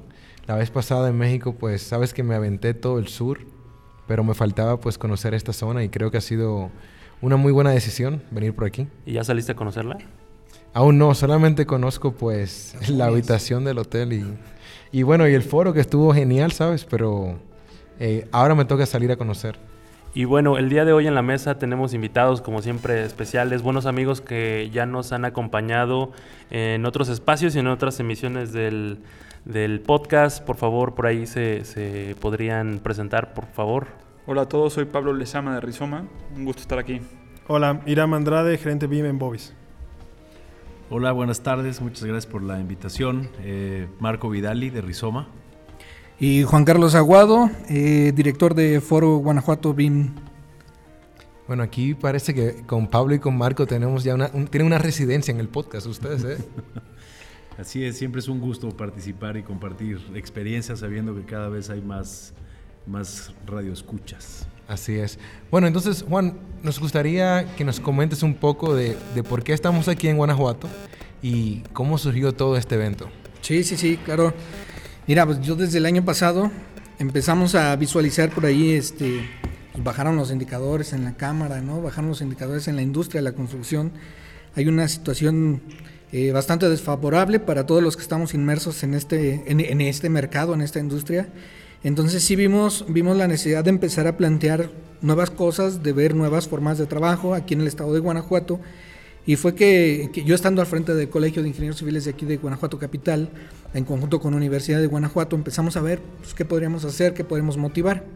Este, empezamos a ver, a buscar qué se está haciendo en la industria en otros países, en otras partes del mundo y pues yo de verdad yo desconocía esto del BIM y me dio mucho gusto empezar a ver el tema. Digo, como muchos lo hacen, empecé a recorrer este, la biblioteca de, del YouTube, pero me dio mucho gusto encontrarme con conferencias de ustedes. Y es ahí donde nace la propuesta de traer, de crear el Foro Guanajuato BIM, este, ir en busca de los mejores, de los mejores expositores, de quienes podemos asegurar ¿no? que nos hayan dejado un buen mensaje, que así fue. Y este pues sabemos que hay muchas cosas por mejorar por acá, hay, hay muchas cosas que mejorar y este, en ese sentido nace el foro Guanajuato BIM. No, excelente. Y a ver, este foro no solamente se creó como un evento, sino que también ha surgido una fundación, ¿verdad? Sí, sí, sí, así es. Este, con personas de la Universidad de Guanajuato creamos la Fundación para la Investigación e Implementación Tecnológica, FIT, que bueno, de alguna manera u otra tiene ahorita este, pues el compromiso de liderar, de, dirigir, de adoptar este, una serie de trabajos que bien pueden facilitarle a todo el público, a, todos los involucrados, a, consultores, constructores, estudiantes de ingeniería civil, de arquitectura, academias, pues a lo mejor podemos agilizar un, eh, pues esta parte de, adaptación de, eh, eh, pues estamos en busca de traer talleres, de empezar a hacer unas pruebas piloto, tenemos contacto, hemos trabajado con el Congreso del Estado, es el Poder Legislativo de aquí del Estado de Guanajuato. Estamos en diálogo con otras universidades, eh, están muy interesadas en participar en la siguiente edición del foro. Entonces podemos empezar a entablar diversas comunicaciones con diversos actores de aquí del Estado para poder crear ese dinamismo que se requiere, em, empezar a atacar BIM desde diferentes puntos de vista para, para lograrlo, ¿no? Para lograrlo. Entonces, como mencionaban en alguna de las ponencias, hay que abordar BIM desde la parte de arriba, desde la parte de abajo. Y este, entonces, esa labor de convencimiento, de convencimiento lo estamos abordando ahorita en primera mano, la Fundación, el Colegio de Ingenieros y Universidad de Guanajuato. Pero nos va a dar mucho gusto tener a la brevedad posible más involucrados que nos permitan llegar a más lugares del Estado para poder garantizar que todo mundo al menos conozca qué es BIM. Muchas gracias por, por, la introducción de lo que es el, el, foro, de lo que aconteció en estos días y de lo que estábamos platicando era acerca de eh, la difusión y la importancia que tiene este tipo de espacios ¿no? dentro de la industria y como lo comentaba por ejemplo Marco en alguna de las exposiciones que tuvo, eh, en América Latina existe ya algunos países que, que como Perú, como Chile o Costa Rica, están teniendo una estrategia para tratar de alimentar y estructurar un poco más la industria de la arquitectura, la ingeniería y construcción a, favor tal vez del, erario público, ¿no? como lo comentaba Marco, eh, y que tal vez eh, nos preguntaríamos si, México, estando cerca de Estados Unidos, sería este país que a lo mejor estuviera acompañando estas estrategias o, que por lo menos estuviera eh, un escalón adelante, pero como lo comentábamos, ¿no? es, como el sotanero de la tabla de fútbol que sí está, pero no está, está consciente de lo que está pasando, pero no está haciendo nada. Por ahí, Marco, ¿podrías darnos un poquito más de contexto de lo que estabas platicando? Sí, bueno, pues hay ya varias iniciativas ¿no? en, todo el mundo. Hoy dimos un, repaso de lo que está pasando. Eh, hay países, ¿no? Eh, por ejemplo, en Suecia y así, que sin que haya un mandato, eh, la industria lo adoptó, ¿no? Porque vio las necesidades y va más avanzada la, la misma industria y todos los usuarios sin que se, se, les obligue a hacerlo, ¿no? En Latinoamérica, pues sabemos que funciona diferente y como dices, vamos un poco atrasados, ¿no? Hay países que ya tienen más iniciativas, eh, sabemos que estos son procesos complicados, no, no, es fácil eh, implementar eh, nuevas tecnologías, normalmente hay miedo al cambio, son procesos complicados. Tenemos el apoyo ¿no? de BIMTAS Group de Reino Unido, que tiene ciertos recursos para poder difundir su experiencia y poder permear esto hacia todo el mundo.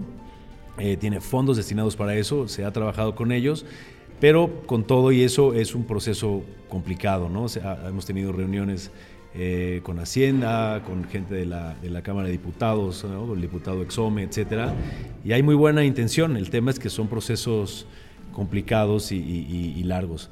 Por otro lado, me parece que el nivel de, de experiencia en la industria en México apenas empieza a agarrar cierto volumen para poder tener un, grupo más robusto eh, de gente experta que pueda opinar. ¿no? Estas, estas normas y estos eh, cambios necesitan grupos que haya gente eh, de la IP, gente de gobierno, gente de fundaciones, gente de cámaras, usuarios, proveedores de, de, servicios, de productos, etcétera, ¿no? Porque mientras más nutridos sean estos grupos, más validez tienen. Entonces estamos en un punto donde empieza a haber más expertos en el tema y entonces la discusión eh, puede llegar a otro nivel, ¿no? Hace años que los que hemos estado involucrados, tú también, eh, había pláticas donde había mesas que había muy poco conocimiento, entonces eran diálogos un tanto cuanto vacíos, ¿no? Los expertos que pueden darle cuerpo a esto pues no eran tan expertos como parecían, ¿no? Los expertos que estábamos de acuerdo, de acuerdo en todo, ¿no? Exacto. Entonces creo que estamos en un muy buen momento y las iniciativas estatales pueden tener mucho más tracción o por lo menos más rápido que las federales, pues por, por, por sentido común, ¿no? O sea... Por, escala, ¿no? Por escala. Eh, entonces me parece una gran iniciativa. Este foro me pareció muy bien balanceado en cuanto a gente de gobierno, estudiantes, empresarios, ¿no? Eh, se nos acercó gente de, todos estos rubros. Y la verdad es que creo que algo de lo más importante que hubo en este foro fue el lograr hacer despertar a la mayoría y ver todo lo que se puede hacer y que vean que, pues, que hay cosas que se están haciendo en México. ¿no? Hubo muchos, muchos casos de, éxito o experiencias que se presentaron hechas en México o por mexicanos y eso, eso motiva. Entonces, con el hecho de que haya un despertar y, algunos de los estudiantes eh, se les quede el gusanito y empiecen a meterse más, también los empresarios que preguntaron y la gente de gobierno que de cierta manera tratamos de presionarlos un poco, ¿no? de, exponerlos y de, ver cómo no hay marcha atrás, eh, me parece que va a redituar bastante. Entonces, pues dispuestos a apoyar aquí con, con el Estado y con Juan Carlos que, y aprovechar esta sinergia que, que ya arrancó, ¿no? Y, y, me parece que fue un éxito este, este foro, este primer foro, por lo mismo, ¿no? Porque dejamos la, la, cosquillita en muchos rubros. Sí, algo que me gustó mucho del foro es cómo se abordaron las charlas, ¿no? Fue desde un punto de vista de compartir conocimiento y menos protagonismo y egocentrismo que muchas veces pasa en los foros.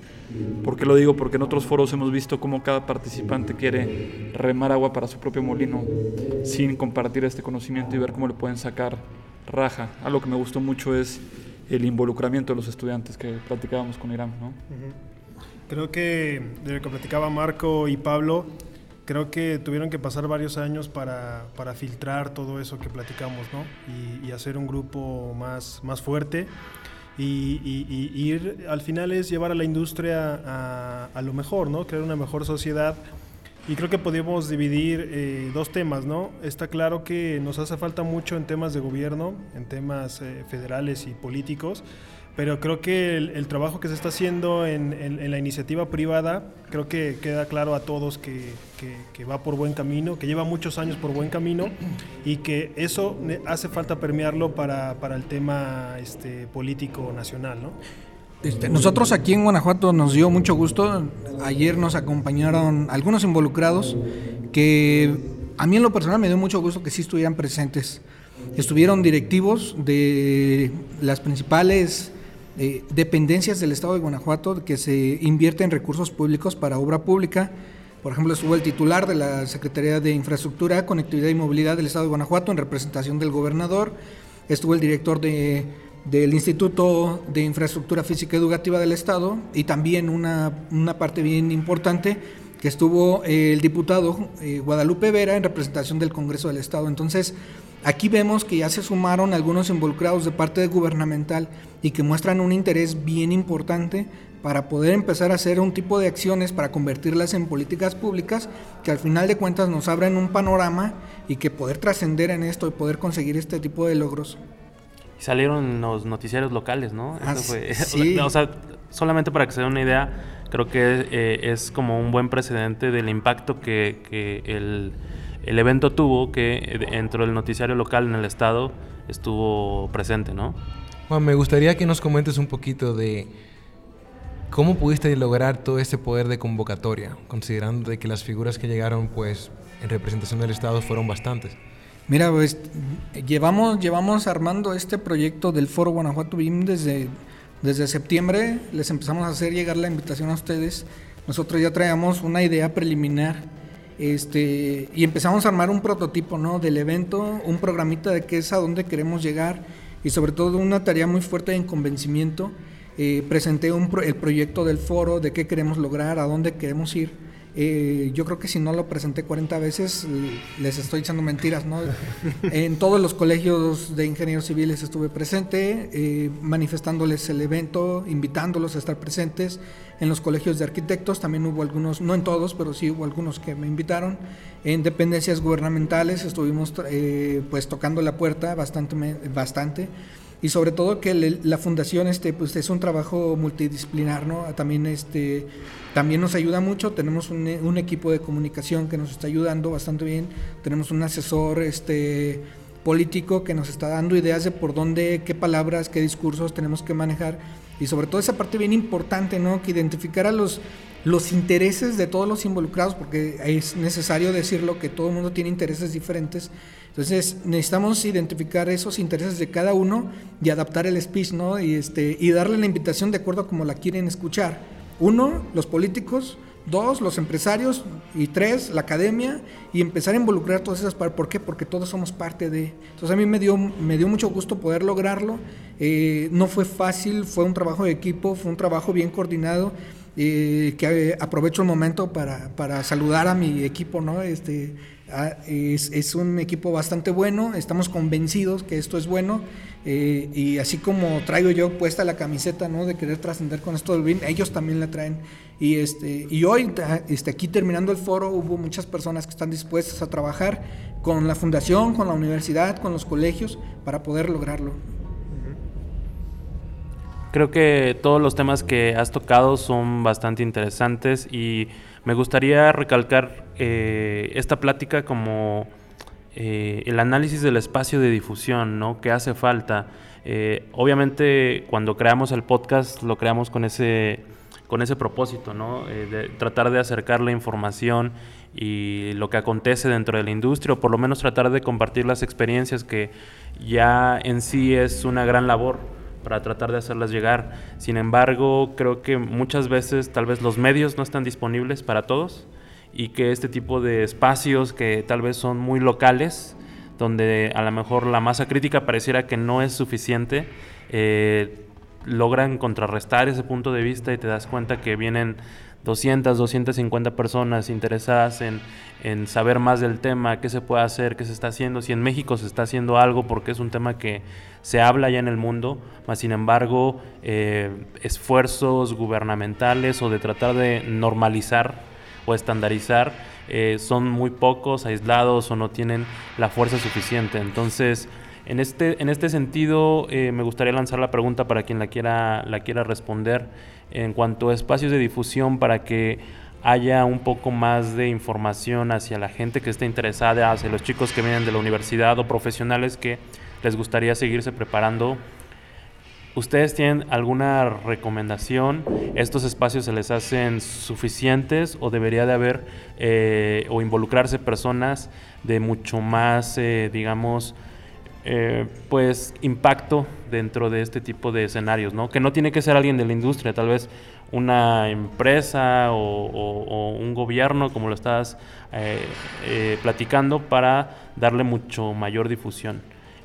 ¿Alguien le gustaría opinar acerca de eso? Mira, yo creo que alguien, alguien, alguien lo tiene que decir, eh, a lo mejor no lo saben, creo que en términos de organización y alcance, creo que le podríamos dar el premio al mejor foro que, ha participado por el, por el tema de... Carlos trajo gente política, trajo estudiantes, trajo maestros, trajo cámaras, trajo este, industria, colegios. Eh, creo que eh, en, lo que comentas, Luis, hace falta mucho más foros, eso queda claro. Hace falta que, más espacios de, la academia se sumen.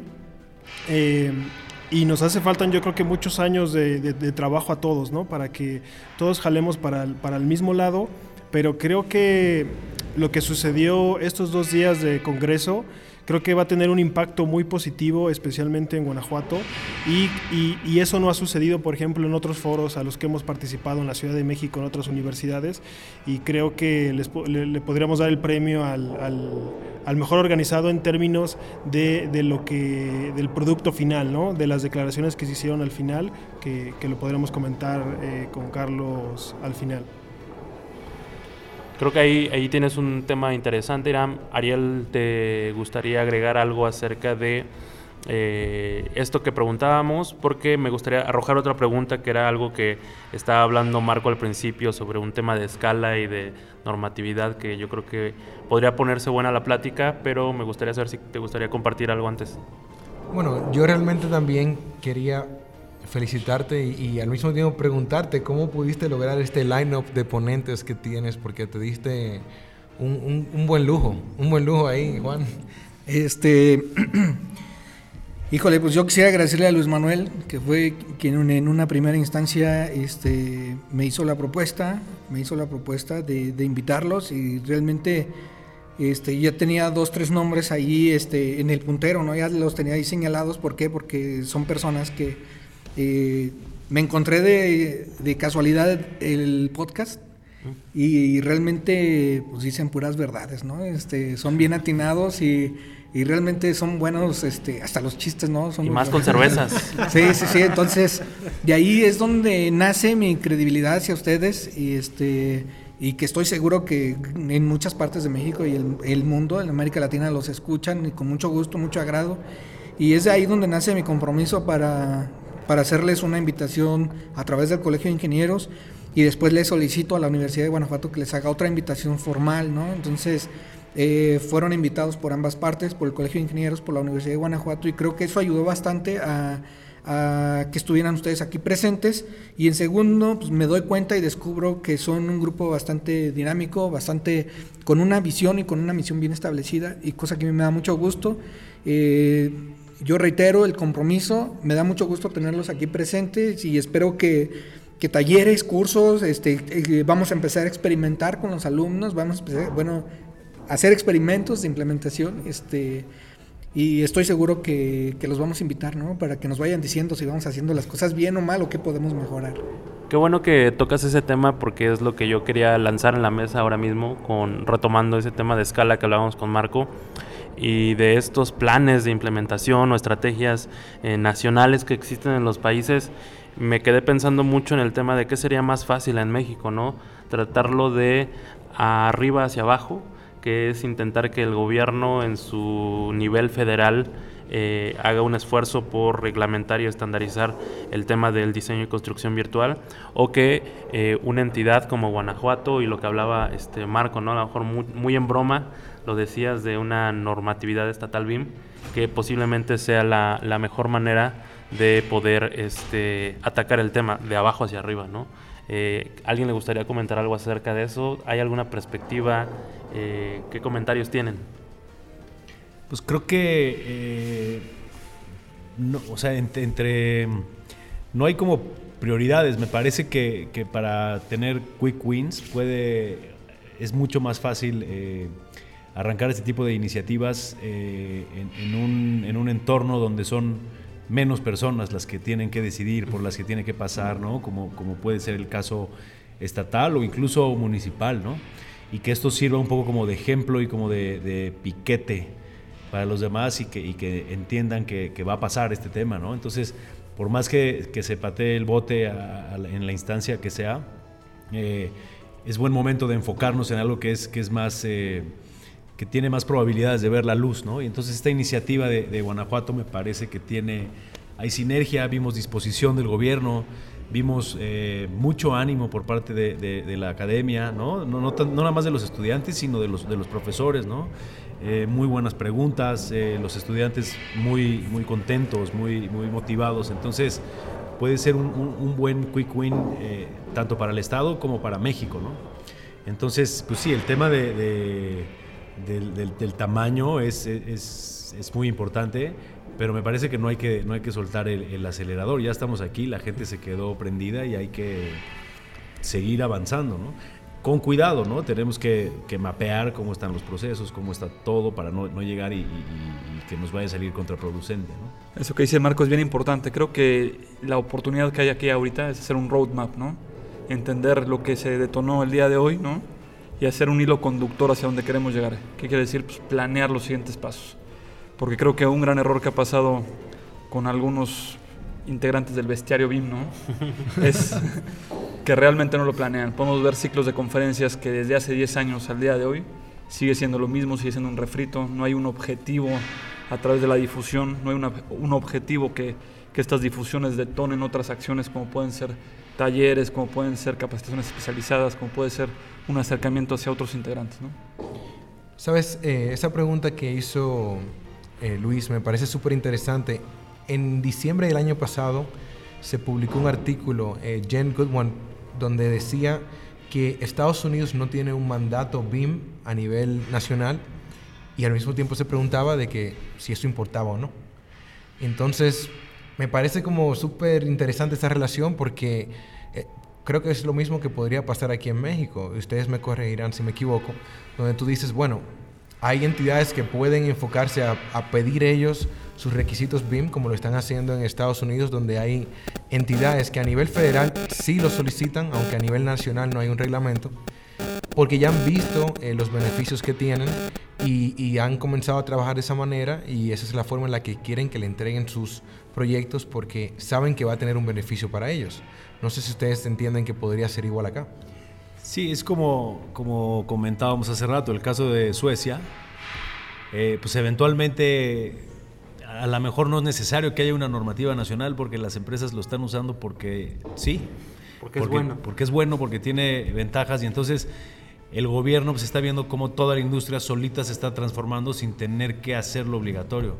Entonces, eventualmente en Suecia creo que tendrán que, publicar algo ¿no? para, para normarlo, pero en ese sentido creo que, que podemos hacerlo, no lo mismo acá, pero, pero estudiar esa línea, ¿no? Donde la IP empieza a empujar muy fuerte porque les conviene, porque ven los beneficios. En la academia, con la gente que, eh, que va a salir y que va a ser la gente que se va a emplear en esas empresas, y que de pronto si sale una normativa, o esperemos que sí, pues empieza a cuajar todo. Pero la IP va a seguir avanzando porque tienen los beneficios, ya los está, ya los está teniendo, ya ¿no? Eh, están teniendo más eh, rentabilidad, etcétera. Entonces, la IP va a seguir, va a seguir avanzando y, hay que empujar por todos los caminos, pero sí puede ser una buena. Oye, nuestros escuchas y yo, no todos somos mexicanos. ¿Qué es la IP? Iniciativa privada. Ah, ok. Este, yo quisiera comentar aquí en el estado de Guanajuato hay una condición muy interesante. Este, derivado de unas políticas eh, este, ahí gubernamentales entre el gobierno federal y el gobierno estatal, no está fluyendo muy bien. Sabemos que pega mucho la parte política, la parte de los colores políticos, ¿no? Pero no quisiera adentrarme en esa parte. Entonces, eh, nosotros vemos que es necesario que cada entidad gubernamental eh, de, los, de los estados del país vayan viendo esa posibilidad de, hacerte, de hacerse sostenibles eh, propiamente y no estar esperanzados a que el gobierno federal nos esté impulsando y nos esté dando de comer, ¿no? Entonces, nosotros vemos aquí en el estado de Guanajuato, les puedo comentar que hay un clúster automotriz bastante interesante, bastante fuerte, este, pero tenemos que visualizar dónde está nuestra industria. ¿Por qué? Porque el desarrollo de ese clúster automotriz no lo estamos haciendo nosotros, está llegando empresas de otros países y nosotros estamos haciendo como que la chamba que ellos ya no quieren hacer, ¿no? Entonces para nosotros representa un reto eh, incrementar la competitividad en primera instancia de las empresas consultoras y constructoras, eh, pero necesitamos ese líder público, ese líder público, ¿por qué? Porque la mayoría de las empresas aquí en el Estado han trabajado y siguen trabajando con la iniciativa pública, entonces es, es necesario romper ese paradigma y que los empresarios del Estado vayan buscando nuevas oportunidades de negocio, nuevas oportunidades para participar y sobre todo ese incremento de competitividad a través de las herramientas digitales, a través de nuevos procesos, a través de herramientas BIM, por ejemplo. Estoy seguro que se puede llegar a, captar esa parte ¿no? y a lo mejor empezar a, agarrar clientes internacionales que vienen y se están eh, asentando aquí en el Estado. Creo que ahí, eh, digo, has, tocado un punto interesante. Guanajuato, por ser este, eh, digamos, estado donde hay, eh, pues, una gran industria maquiladora, tanto automotriz como de armadoras también. creo que por ahí también hay, hacen partes, no, no solamente el auto, sino todo lo que conlleva alguna de sus partes, pues creo que tiene un impulso muy grande industrial, ¿no? Y que eh, eso detona la economía y al detonarse la economía pues también empieza a tener toda esta entrada de... y, los zapatos de León y las fresas de Irapuato, la cajeta y el pan de Acámbaro. y creo que ahí, justo con lo que acabas de mencionar Luis, eh, puede pasar el fenómeno que, que comentábamos de Suecia. O sea, si se van a seguir desarrollando plantas automotrices aquí, estoy seguro que ya no hay ninguna que no vaya a pedir BIM, ¿no? Entonces, ahí es donde, por ejemplo, la IP se empieza a adelantar. Entonces, muchas de las empresas, ¿no? Entiendo que, la construcción de esas, eh, eh, de esas plantas eh, tienen cierta derrama económica aquí con empresas locales. También he oído que traen empresas extranjeras a construir, lo cual habría que, que ver por qué. A lo mejor es un tema que va más o menos relacionado, porque creen que no hay empresas aquí que tengan el nivel tecnológico para construir ese tipo de plantas que necesitan un nivel muy elevado de, de tecnificación, por decir algo. Y a lo mejor cuando esas plantas empiecen a exigir y las empresas eh, constructoras empiecen a poner al corriente para poder cumplir con esos requerimientos, se puede adelantar incluso a la norma, a una norma pública, ¿no? Sí, exacto. Marco, y cuando mencionas esta parte de que vienen eh, compañías extranjeras, que sucede en, muchos países de Latinoamérica, muchas también llegan con, con un joint venture y entonces muchos que no saben ni siquiera pensar en esta metodología, se complica pues la comunicación entre esa compañía que llega y la que está en el país. Así es. Y, podemos ver ejemplos de eso, eh, no sé específicamente en Guanajuato, pero por ejemplo la planta de Kia de Nuevo León llegó exigiendo un nivel de BIM elevado, la planta de Lego. Eh, la, Monterrey. la planta de Michelin, ¿no? Y están exigiendo niveles de BIM eh, bastante elevados que, que va a, de cierta manera, empujar a la industria local a tener que subirse al barco pues lo antes posible, ¿no? Para poder entrarle a ese tipo de contratos que son bastante jugosos, bastante serios, bastante bien pagados y bastante duraderos, ¿no? Sí, totalmente de acuerdo. Y creo que también hay que entender cuáles son esos gaps entre lo que muchas veces pide la iniciativa privada y lo que obtiene, ¿no? Y de esa manera ver cómo se pueden sacar quick wins, como decía Marco, de esos gaps, ¿no? Algo que que nos queda muy grabado es cuando un cliente sabe lo que quiere, desde que lo pide se, se ve, ¿no? Se nota realmente que, que, entiende la metodología, que entiende la tecnología y se ve que le saca provecho, ¿no? Habría que, que, entender y analizar cuáles son estos gaps que faltan por llenar, ¿no? Y, y, ver de manera ágil cómo se pueden contrarrestar con, con tácticas puntuales que sea como una acupuntura, ¿no? Que si es un formato, si es un entendimiento, si es capacitación, ¿no? Cómo se puede ir sanando y puede ir mejorando otros procesos. Bueno, eh, acaban de dar en el, clavo. Este, nosotros eh, concursamos muchos de esos proyectos que acaban de mencionar y de muy buena fuente sé que, el, mercado local de los estados en donde se realizan esas, esas, esos grandes proyectos eh, es una realidad que las empresas, la mano de obra no está calificada. ¿no? Ese es el gran reto que, que tenemos como, como país y como industria y, bueno, pues es la asignatura que tenemos todos pendiente, ¿no? Eh, eh, cada uno en, nuestra trinchera, ayudar a, los gobiernos, a las cámaras, a, los colegios, a los estudiantes, en, invitarlos a nuestras empresas en donde tenemos un nivel de madurez un poquito más, más, más, más robusto y, cada uno en su trinchera seguramente empujaremos a subcontratistas, empresas, a clientes a, generar un marco normativo de contratos, de qué es lo que quieren y llegará un momento en donde esa pequeña... Eh, pelotita de nieve eh, se hará más grande y no quedará de otra como lo que comenta Marco en el que todos nos subamos al barco y sea un estándar eh, nacional.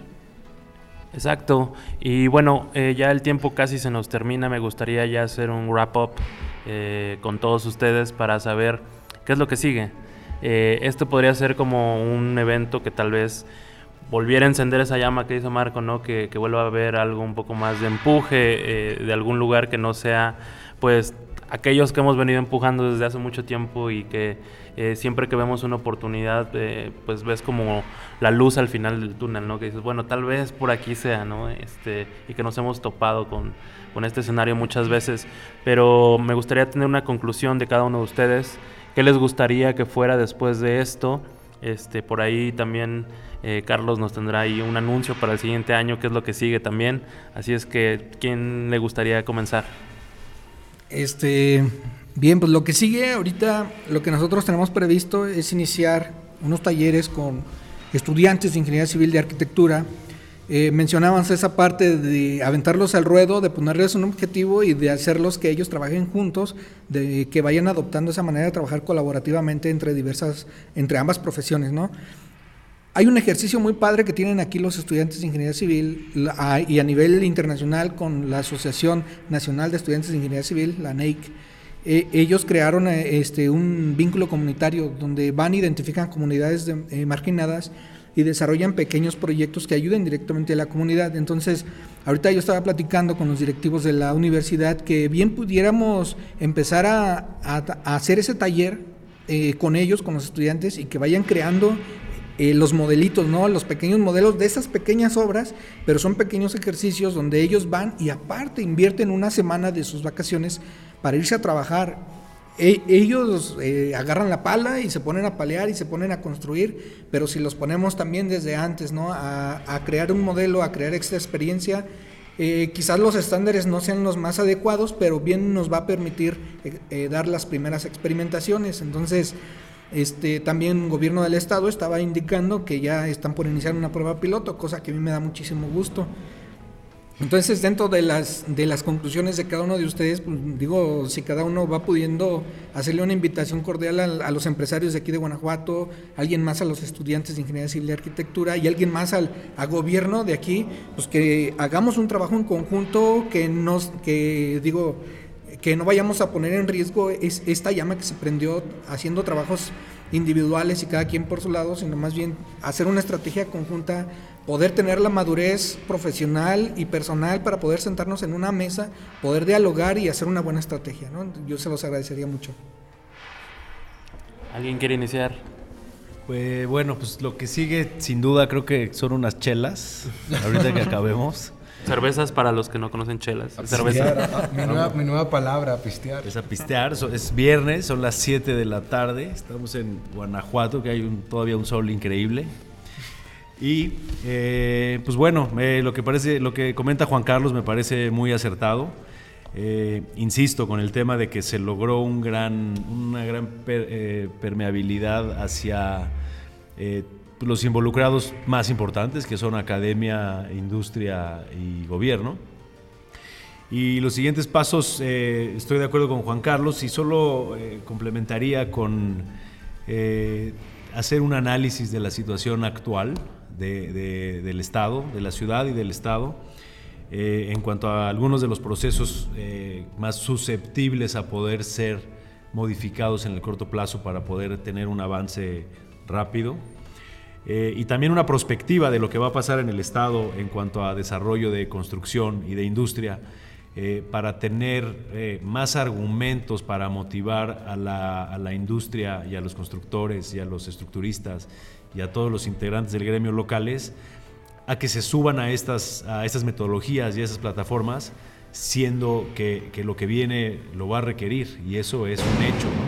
y tenemos los ejemplos que ya comentamos en diferentes estados, entonces valdría la pena documentar un poco eh, esos casos, ¿no? Eh, hay algunos casos, ¿no? Eh, que comentamos ahorita de empresas, ¿no? Hubo una cervecera muy grande que se hizo en el norte del país que finalmente contrataron a una constructora de Estados Unidos nada más para la parte de BIM porque no vieron nadie capaz en México para hacerlo y no puede ser que estamos en una etapa de es que no nos hablaron. No, nos, hablaron. En una etapa de desaceleramiento económico, eh, que se estén haciendo proyectos de, magnitudes grandes y que los contratos se los estén dando a empresas extranjeras, siendo que está llegando el dinero aquí y no se está quedando aquí, ¿no? Y no hablo necesariamente de, de empresas que hagan BIM, sino de constructoras que tengan BIM integrado en su, en su quehacer, ¿no? o gerencias de proyecto, o eh, despachos de estructura, o cualquier tema involucrado. ¿no? Entonces, sería bueno analizar algunos casos de, esto como, como, sustento de que es inminente el cambio. ¿no? Eh, y bueno, para despedirme, agradecer la invitación eh, nuevamente a este podcast. siempre es interesante platicar de estos temas y más con amigos y más cuando nos esperan unas chelas en breve. Eh, me despido con eso y muchas gracias. Iram, ¿tú qué nos puedes decir acerca, eh, Marco tocó como el tema gubernamental, ¿tú qué nos puedes decir a lo mejor acerca de la academia? Y si quieres contigo, eh, Pablo, terminamos, ¿qué nos puedes decir para el tema de los profesionales? Bueno, antes, antes de hablar un poco con la academia, creo que a la iniciativa privada nos hace falta comprometernos, como dice Juan Carlos, y hacer este eh, pues un enunciado eh, de comprometernos a ayudarles al gobierno e inclusive a la academia. Eh, lo he dicho yo muchas veces, nos hace falta más a las empresas privadas eh, hacer más talleres, comprometernos con, con, la educación y es eh, lo, que, lo que extiendo yo aquí en la mesa, en el podcast, lo he platicado fuera del micrófono, que, que, estamos dispuestos a ayudarles a lo que necesiten, a visitas de obra, algunos talleres, lo que sea necesario para, para, para que esa curva de aprendizaje este, no sea tan dolorosa, ¿no? Y, y, quiero cerrar con dos temas. Felicitar a Juan Carlos, agradecerte a ti Luis, a, a, todos en el podcast para, por la invitación y, también eh, quiero decirles que sus chistes no son tan buenos y con eso quiero cerrar eh, mi participación.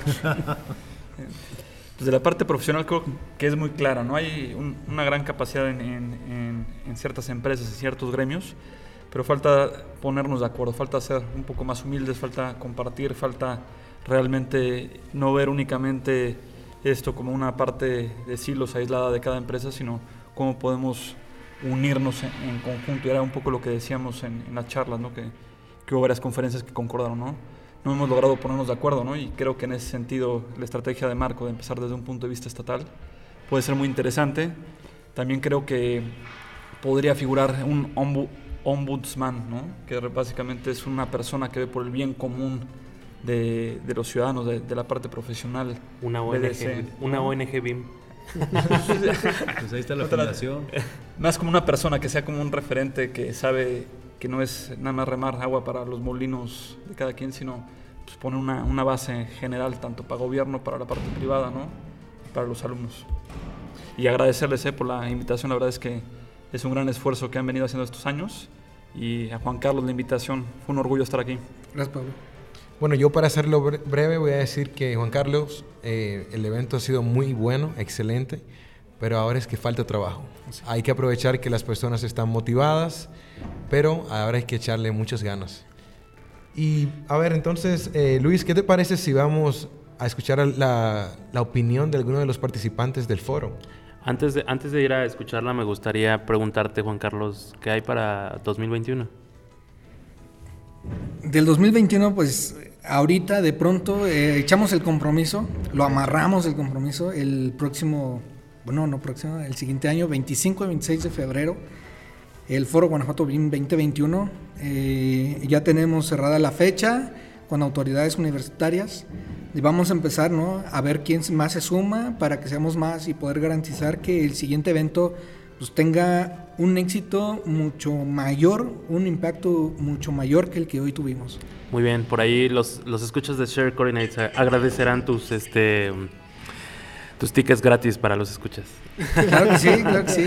Creo que valdría la pena empezar a pensar en algo que vamos a, presumir de avance en cuanto a normativa para 2021, ¿no? Eso no estaría mal. Desde luego, y sobre todo eh, que en ese foro se puedan también este, eh, ver algunos pequeños avances aquí mismo, resultados de los pequeños talleres que nosotros podamos emprender y este, pues para ello, para garantizar que tengamos este tipo de resultados, pues me gustaría seguir en contacto con ustedes y recibir sus tips, recomendaciones y, para poder garantizar que tengamos resultados, poder presentarlos en el siguiente foro.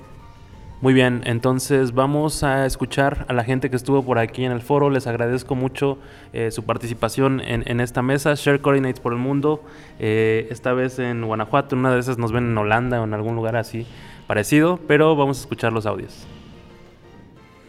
Hola, eh, soy Rubén Rivas, arquitecto y también profesor cátedra en el TEC de Monterrey. Trabajo también en la firma de arquitectura Callison RTKL y fui expositor aquí en el primer foro BIM en Guanajuato. Eh, me pareció una experiencia increíble ya que con muy poco tiempo de organización, este, Juan Carlos y todo su equipo creo lograron consumar un evento que, va a sentar las bases para que aquí en el gobierno y también la academia se conjunten y creen un plan, una estrategia que, que garantice a futuro tener una correcta implementación de, de, BIM y del uso de tecnologías y una normativa sobre todo para que los, todas las consultoras y los proyectos que se desarrollen aquí en el gobierno pues cumplan con estas con estos lineamientos. Entonces considero que es algo totalmente importante y que demás gobiernos deberían de, de, aprender ¿no? para poder desarrollar. Eh, hola, mi nombre es Marisela Vargas Domínguez, eh, soy estudiante de la Universidad de Guanajuato de Ingeniería Civil. Me gustó mucho el foro porque comprendí un poco más de lo que se trata BIM, eh, creo que es una herramienta que nos va a servir mucho, que nos va a ayudar a optimizar nuestros tiempos y que nos puede traer muchos beneficios. Hola, buenas tardes. Mi nombre es Paola Magdalena Zárate Villaseñor y soy estudiante de Ingeniería Civil de la Universidad de Guanajuato. Formo parte de la NEIC, la Asociación Nacional de Estudiantes de Ingeniería Civil, y esta tarde tuve la oportunidad de formar parte del staff del Foro BIM 2020.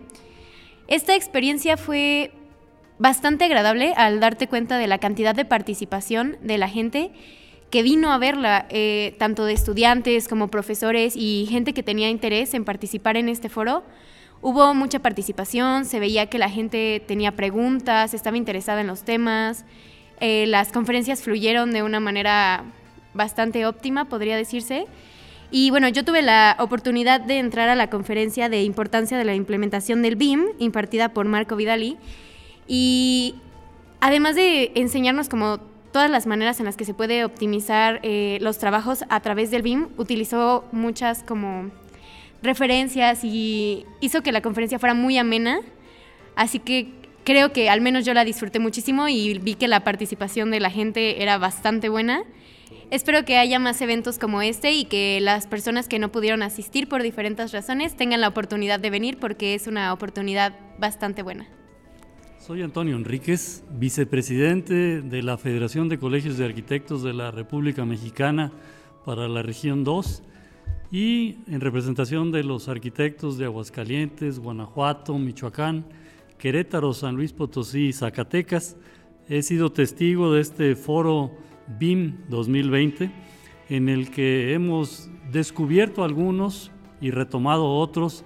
La forma de trabajo que este sistema de modelación de la información para la construcción nos genera como herramienta para facilitar nuestro trabajo, para poder buscar eficiencia en nuestros proyectos y de esta manera encontrar una mejor forma de vida en nuestras ciudades, en nuestros edificios, en nuestros espacios abiertos. Felicito por la organización y espero verles pronto con la instrumentación de esta metodología en las diferentes compañías, en las diferentes oficinas de profesionales y en general en la formación de los arquitectos y de los ingenieros. Diario de un BIM Manager. Arquitecto de nacimiento. Tecnólogo por vocación. BIM Coach y BIMer de corazón. De vista muy europeo sobre la industria. Todo en el diario de un BIM Manager.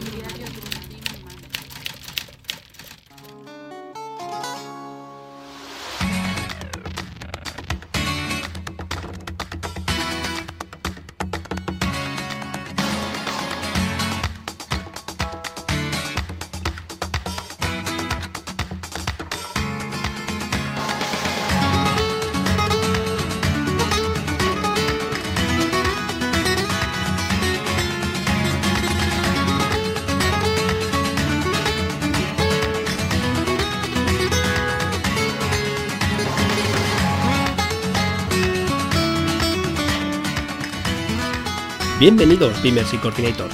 Les saluda el corresponsal arquitecto y tecnólogo David Barco, diario de un BIM Manager desde Europa y en concreto desde una de las capitales del mundo, Bilbao.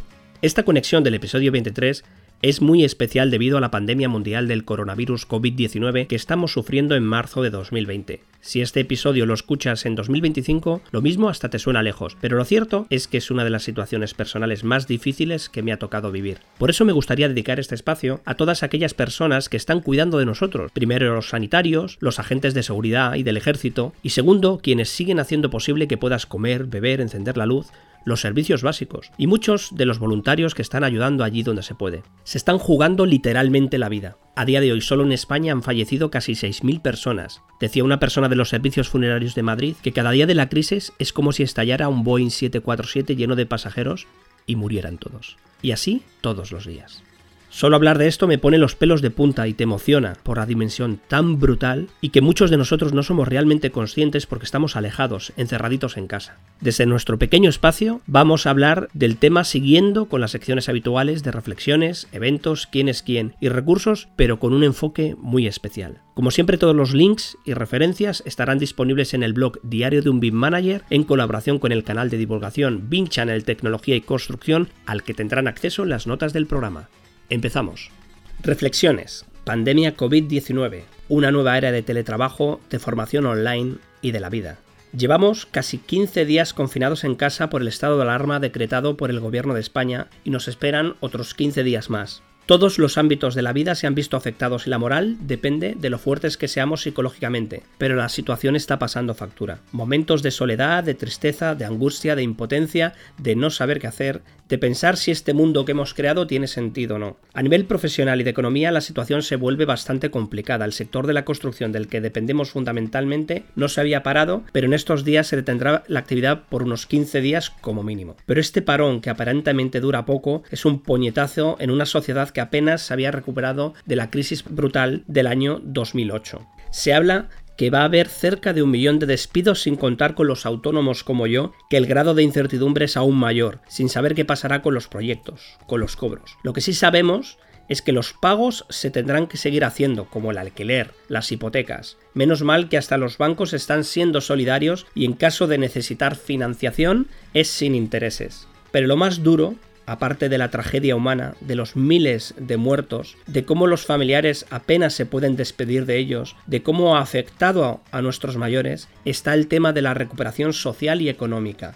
No sabemos cuántos meses durará, ni cuánto nos va a costar de nuestros bolsillos. Lo que sí tengo claro es que estamos pudiendo subsistir sin muchos caprichos propios de la sociedad del consumismo, o sin tener naranjas de China en España. Ya se habla de la desglobalización de muchos sectores, pero uno de los aspectos que más vamos a cambiar con la vuelta a la normalidad es la de trabajar, de comunicarnos, de colaborar. Todos en estos días estamos haciendo un máster en comunicaciones ágiles, sistemas de videoconferencias y teletrabajo, y teleformación.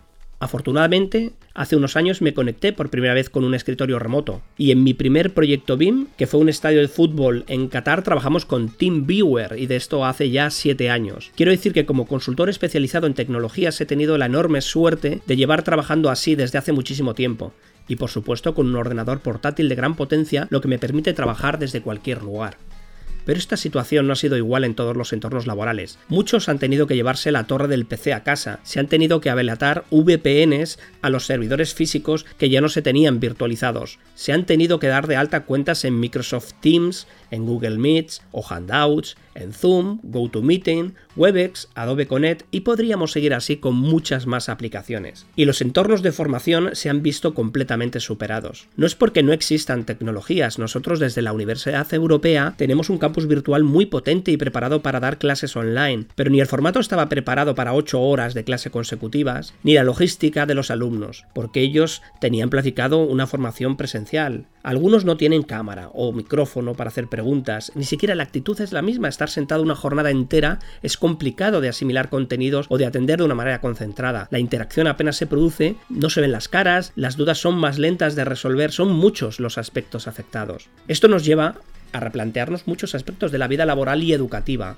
en cómo invertir los recursos, en tener un verdadero plan de contingencias digitales para el teletrabajo y la teleformación y que sean efectivos. Y sobre todo, una nueva conciencia de lo delicado y frágil que es nuestro sistema, que dependemos en exceso de lo que viene de fuera. Tenemos que aprender a ser más independientes como países y como personas, a reenfocar nuestros objetivos como sociedad hacia la economía circular, dejando la fabricación en masa constante como si los recursos fueran infinitos, o alinearnos a absolutamente con los objetivos de desarrollo sostenible. Hay un tema que me planteo, quizás sea un poco ingenuo decirlo, pero ¿de verdad las grandes potencias del mundo no se pueden inventar un nuevo mecanismo de ayuda mundial frente a las pandemias que no dependa exclusivamente de los bancos? ¿De verdad que no se puede imprimir dinero desde el Fondo Monetario o desde cualquier tipo de banco que nos inventemos? Por favor, que alguien lo haga, que alguien se lo invente. Lo que no debería de pasar es que ahora todos los gobiernos afectados del mundo se empiecen a endeudar con cientos de miles de millones de dólares, dinero que pagaremos de nuestros bolsillos todos los ciudadanos del mundo. No entiendo el sistema ni lo entenderé.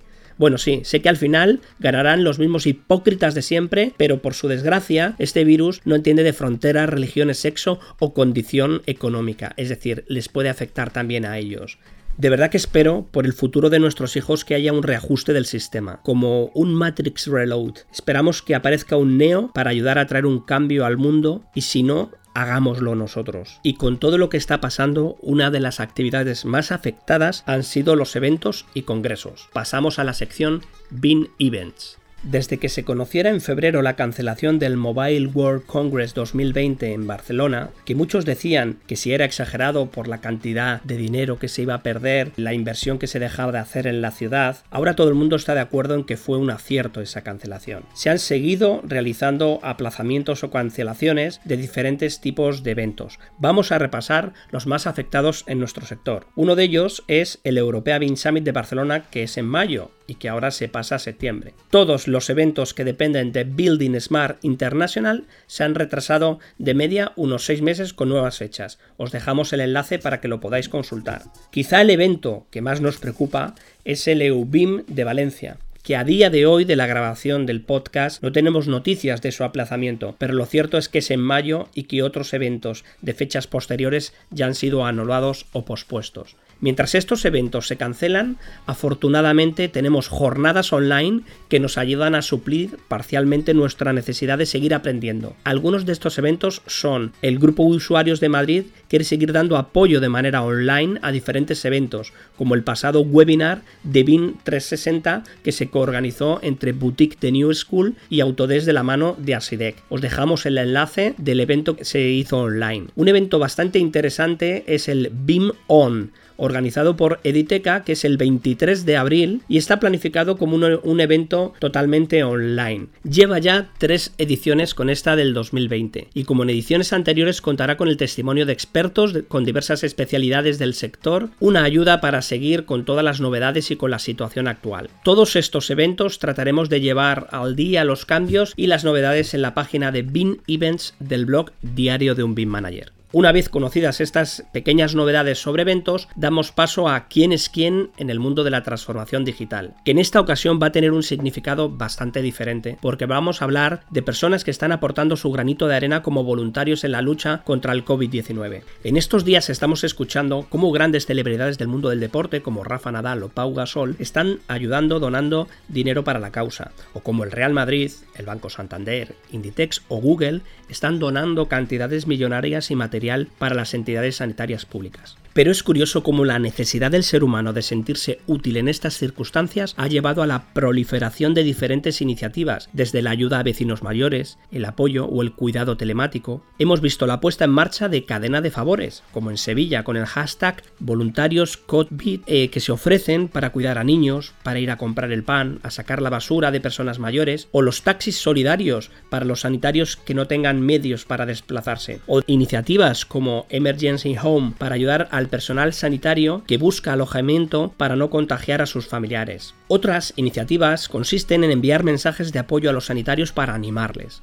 que parece una tontería, pero que están súper agradecidos por estas muestras de ánimo, como sucede todos los días a las 8 de la tarde cuando la gente sale a los balcones o ventanas para aplaudir a las personas que están luchando día a día. En nuestro ámbito, en nuestro sector, hay personajes del mundo BIM, como Salva Moret, que ha cedido cursos muy interesantes en LinkedIn, o un servidor que ha subido a su canal de YouTube decenas de videotutoriales con acceso completamente libre. Pero hay una iniciativa que me gustaría destacar especialmente en nuestro sector, y son los conocidos como Coronavirus Makers, un movimiento que empezó en Asturias, luego siguió por Barcelona, en País Vasco, Zaragoza, Madrid, Sevilla, Valencia y así por toda España. Es una comunidad virtual que lucha contra el coronavirus y que conforman más de 15.000 aficionados a la impresión 3D y que están produciendo viseras de acetato, mascarillas y los prototipos de respiradores asistidos con sus impresoras domésticas. Se coordinan con Telegram, dedicando gran parte de su tiempo, pero qué mejor que alguno de ellos nos cuenten en primera persona. El primero de ellos es Álvaro Sánchez Palma, uno de los grandes del BIM en España, que desde Sevilla nos manda este emocionante relato.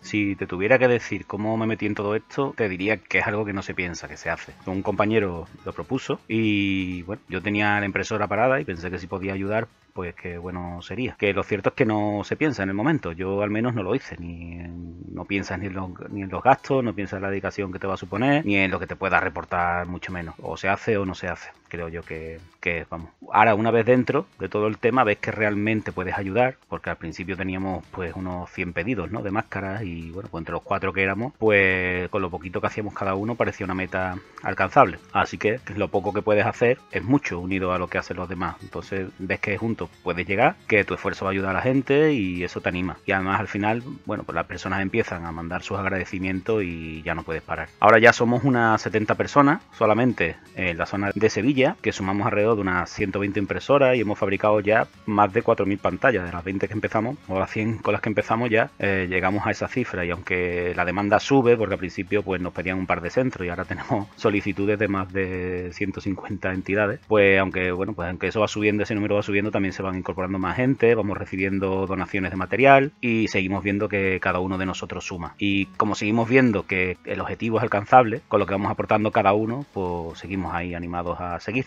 No estamos para luchar contra molinos, estamos teniendo resultados reales. Personas que ahora, en vez de ponerse un acetato con una gomilla, lleva algo un poco más cómodo y eficaz, ¿sabes? No, no es una cosa de decir, bueno, que estamos haciendo para nada, no, no, hay personas que nos lo agradecen, que no está homologado, bueno, pues cuando haya algo mejor, pues que lo sustituya, pero las criaturas no van a ir a pecho descubierto a la guerra porque el casco no esté homologado. Yo, desde que estoy con esto desde hace una semana, que, solo, que no solo imprimo, sino que ayudo en la coordinación de todo también, he dejado aparcado todo el trabajo que tenía y y todo lo que podía hacer desde casa y lo cierto es que no me pesa.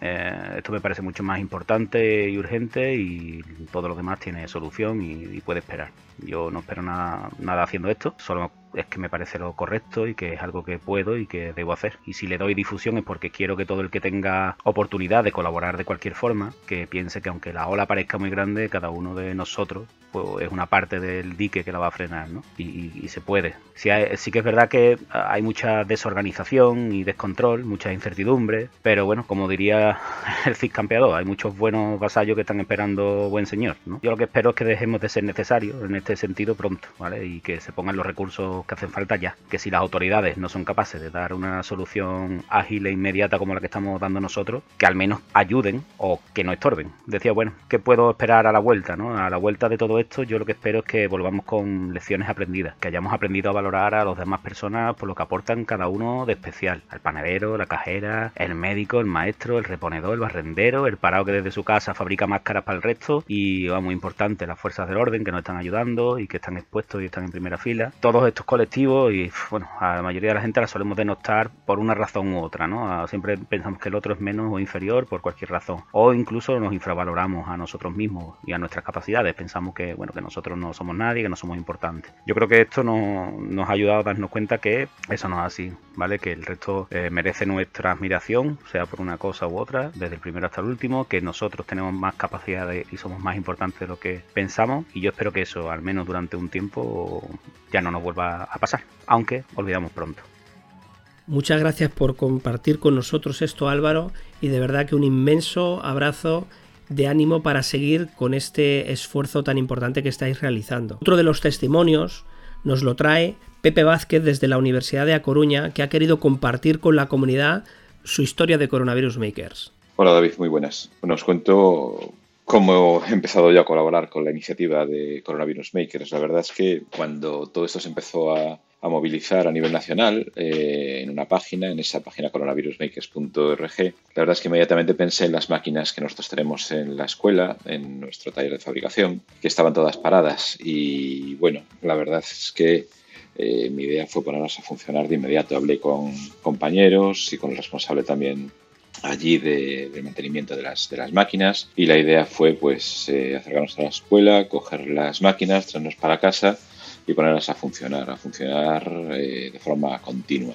Y, así hemos hecho desde el viernes pasado. Eh, ¿Por qué lo hicimos? Bueno, pues realmente cuando leíamos o cuando yo leía lo que estaba pasando en, en todo nuestro entorno y esta iniciativa de, Coronavirus Makers, la verdad es que al, estar y al llevar mucho tiempo relacionado con el mundo de los, de los fabs, de los, de los laboratorios de fabricación digital, donde todo es eh, colaboración desinteresada, pues bueno, inmediatamente fue integrarme en ese, en ese grupo. En el grupo gallego hay una serie de organización con unos delegados provinciales y unos coordinadores. En los grupos locales pues nos íbamos metiendo donde, donde pensábamos que más cosas podríamos aportar. Y en principio partiendo desde la misma premisa, que todos somos iguales, que esto es una cosa de grupo, que no hay individuos y que todos damos lo mejor que tenemos para, para que toda la organización funcione, funcione mejor.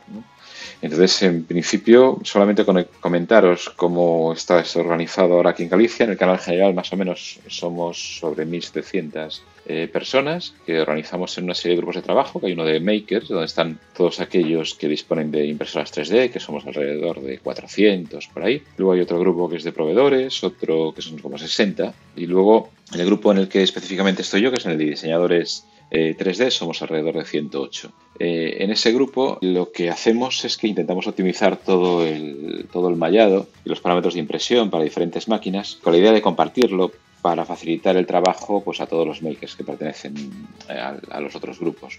Y la verdad es que ahí eh, bueno, ha sido muy divertido porque todo lo que es la organización del mundo BIM eh, yo le la he, bueno, podría decir, impuesto a, todo el grupo porque al inicio todas las conversaciones se producen en, en, Telegram. Y claro, un Telegram con mil personas y un Telegram con 150 o 150 personas hablando de diferentes temas pues es un poco caótico. Y lo que, lo que hice fue organizar esa información bueno, de varias formas. La primera de ellas fue eh, movernos a Slack, donde tenemos ahí una serie de canales, que son las tareas, donde trabajamos de forma organizada. Y lo siguiente también fue la, organización de carpetas en, Google Drive, donde estamos colgando todo, y también la denominación estricta de los archivos. La verdad es que todo esto sonará muchísimo del mundo BIM, pero evidentemente es eh, absolutamente necesario para poder trabajar tantas personas que no nos conocemos y es la única manera, trabajar de forma organizada. Y está siendo muy divertido. ¿Cómo me siento? Me comentaba David, eh, la verdad es que me siento contento. Me siento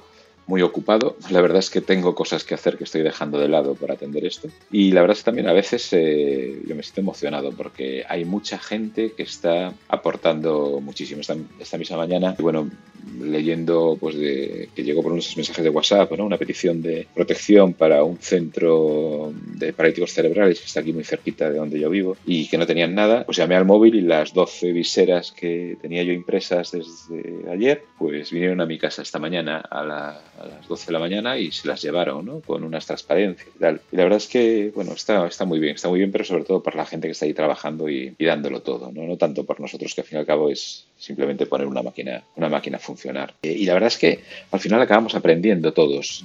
la verdad, en este grupo que os comento de diseñadores 3D, hay mucha gente que viene del mundo del diseño industrial. Y yo, por ejemplo, he descubierto programas de modelado paramétrico online como OnShape, no sé si os suena, pero yo no lo conocía. Y la verdad es que me ha sorprendido. Es, eh, nos permite colaborar en el desarrollo de una pieza con opciones de diseño al estilo de Revit. Y la verdad es que hemos ido trabajando todos con diferentes versiones, con una estructura de árbol y hemos conseguido pues, reducir los tiempos de generación de las piezas. Pasamos hace el viernes, estábamos en casi dos horas y media y ahora mismo estamos en una hora y cuarto, eh, garantizando siempre un, nivel de calidad eh, óptimo en las piezas. La verdad es que ha estado muy bien. Yo seguiré investigando en esa, en esa herramienta. Y, bueno, ¿qué, ¿qué, nos queda? Pues hasta pues hace un momento el gobierno acaba de anunciar que el lunes solo se podrán desarrollar actividades esenciales aquí en España. Tenía pensado ir el lunes a la escuela a coger una, una impresora. Tenemos ahí una Form 3D de resina de mi grupo de, de investigación y la iba a traer para acá, pero bueno, iré mañana, mañana domingo, tengo ya autorización del director y me acercaré por la mañana a, traerme para acá la, impresora. Y también pendiente de, de, los alumnos de la escuela. La verdad es que estamos impartiendo todas las clases en Teams, está funcionando todo pues yo creo que bastante bien. Eh, los alumnos se conectan a las clases, seguimos manteniendo los horarios que teníamos de docencia presencial. También corregimos, compartiendo pantalla, pues corregimos proyectos o proyectos fines de, carrera que están en marcha. Por ahora seguimos trabajando. Yo creo que no vamos a volver a dar clases presenciales hasta en este curso.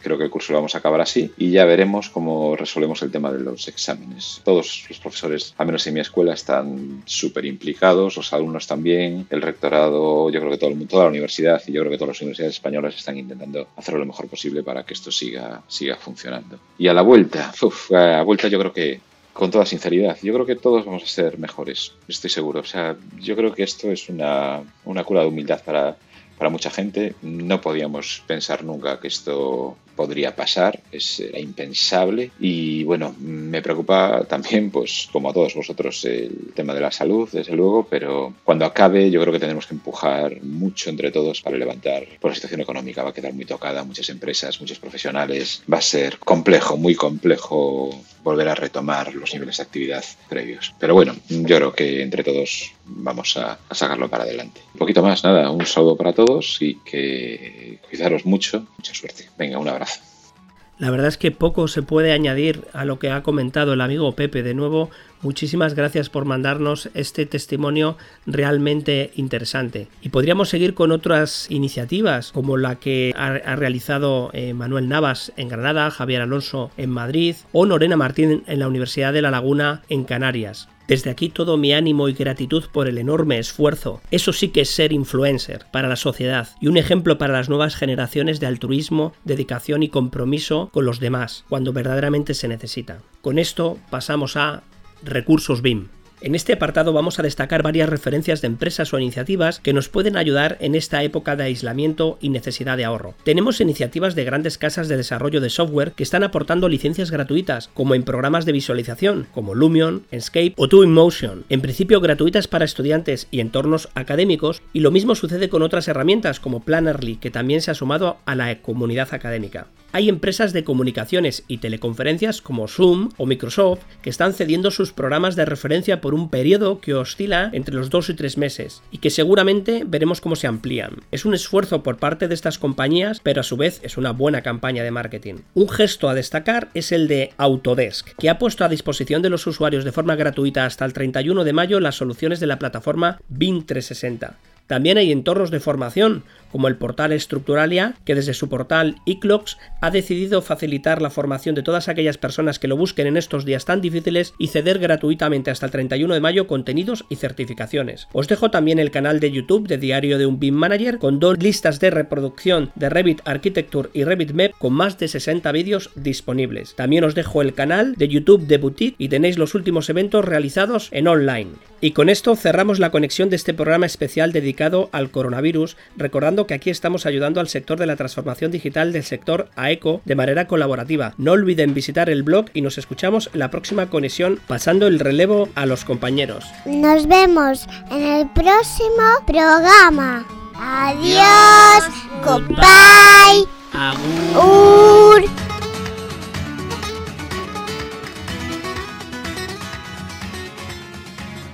Turn off. Comentarios de la. Retroalimentación, sugerencias y todo aquello que te gustaría cambiar, turn off.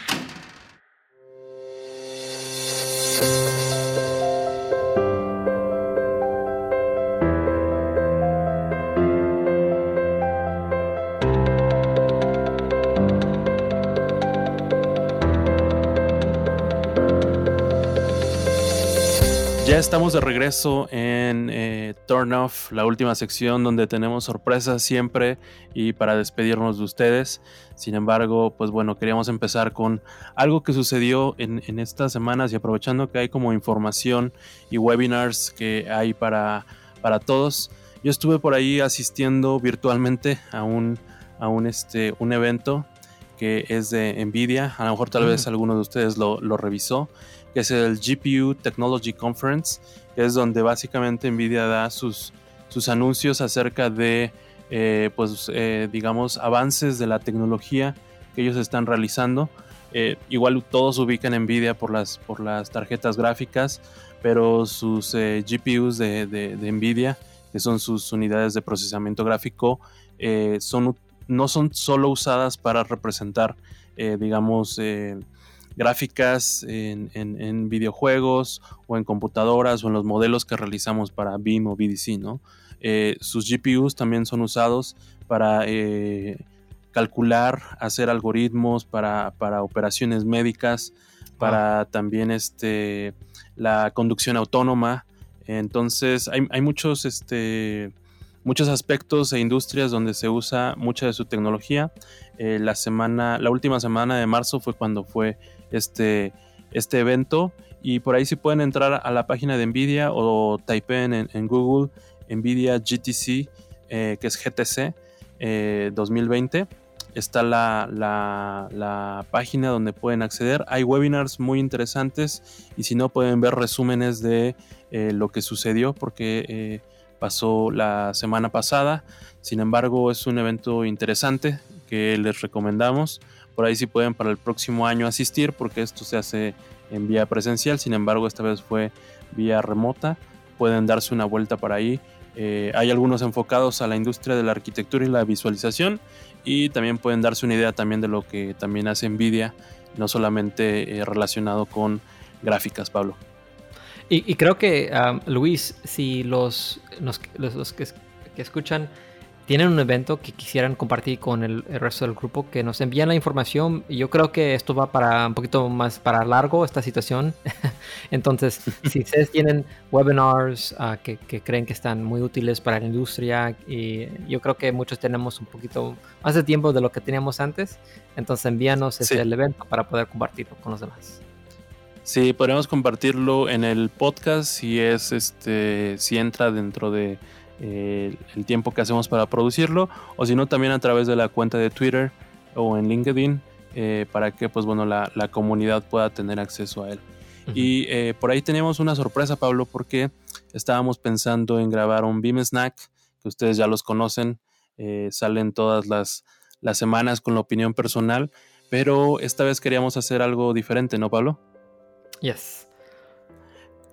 Lo que queríamos intentar esta vez era eh, si ustedes pueden enviarnos un, mensaje de audio, por ahí si me ayudas a, buscar el teléfono mientras Pablo, un mensaje de audio para saber cómo están viviendo eh, este tema del COVID-19 en su país, qué están haciendo para intentar este, mantenerse activos, haciendo uso de tecnologías digitales para poder eh, mantenerse conectados.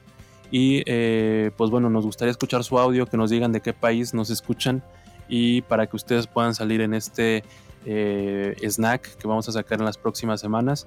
En cuanto escuchen esto, graben un, mensaje de audio y envíenlo al WhatsApp de Share Coordinates para incluirlo en este snack. Eh, ¿Tienes por ahí el número, Pablo? Sí, el número es más 1-619-535-6032 más 1-619-535-6032. Y pedimos que, ah, que si, si, dejan mensajes, ah, por favor, limitamos a algo que está involucrado en lo positivo. algo, ah, perdón, algo que está enfocado sí, en, lo positivo, unos tips que tienen y este, de no juzgar ningún país o líder o nada por las decisiones que han hecho, porque sí entiendo que hay mucho ahorita en las redes sociales que... Mucha política. Política, entonces, bueno, gracias. Eh, y, sí, esperamos escuchar sus tips de cómo poder este, enfrentar esto y en la manera más este, así amable. Sí, sería, sería muy interesante. Y pongan su nombre, por favor, porque luego llegan eh, mensajes y luego solamente viene un hola o que envían saludos, pero no nos dicen quién los envía. Entonces, por favor, eh, manden este mensaje de audio, es interesante, nos gustaría saber más sobre ustedes y de alguna manera lo que intentamos es que eh, poner ese pegamento también en la comunidad, que Share Coordinate se hace también pegamento que, intenta eh, conjuntarlos a todos. Y al final, pues simplemente queríamos tener un, mensaje de agradecimiento. Pablo, ¿te gustaría agregar algo ahí? Sí, eh, como mencionamos al inicio, muchos países ya han pasado por la parte fuerte de, este virus. ha destruido muchas economías, trabajos, planes, este, vacaciones que teníamos planeado, ah, viajes y cosas así. Eventos eventos, muchos eventos. Sí, nos pensábamos estar en, México para un evento de Procore este mes y, no se pudo. Bueno, les digo que les agradecemos por ah, ser los primeros en, la línea de batalla, como dicen, el front line de esto. hemos recibido mucho este, consejo de nuestro amigo David Barco de España. De seguro van a escuchar de él en el podcast acerca este, de, de esto. Y, también un agradecimiento especial por las personas que están trabajando en lo que es, acá decimos, esencial, ya que todo está parado acá. Doctores, enfermeras, uh, gente de, uh, first, first, responders, los primeros uh, personas que manejan la ambulancia y, este, médicos de emergencia. les agradecemos. Personas que trabajan en tiendas, personas que, que trabajan en la industria de comida, si no, Energía, agua. agua, todo eso. Ustedes, este, si conocen a alguien o trabajan en esos sectores están, o están apoyando un uno de sus trabajos o sectores, un, saludo, un agradecimiento bien grande de, mi parte, de nuestra parte de Shared Coordinates.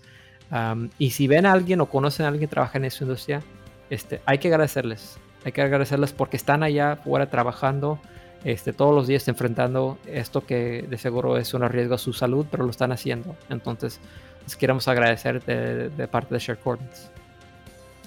Pues bueno, creo que con eso terminamos este episodio. Esperamos que les guste. Eh, y bueno, estamos experimentando también con las eh, eh, plataformas digitales para grabar remotamente. y pues bueno, ya, ya que lo escuchemos, veremos qué tal. Sin embargo, pues bueno, muchas gracias por acompañarnos. Saludos a todo el equipo de Share Coordinates, a la gente que está en Guadalajara, a David que está en España, Pablo que estás por allá en California, Bim Nomad que ahora está en, Michigan, este Belki que está por allá en Centroamérica y pues bueno, creo que esos somos todos, estamos con ustedes, fuerza, esto va a pasar y nos vemos en el próximo episodio. Gracias.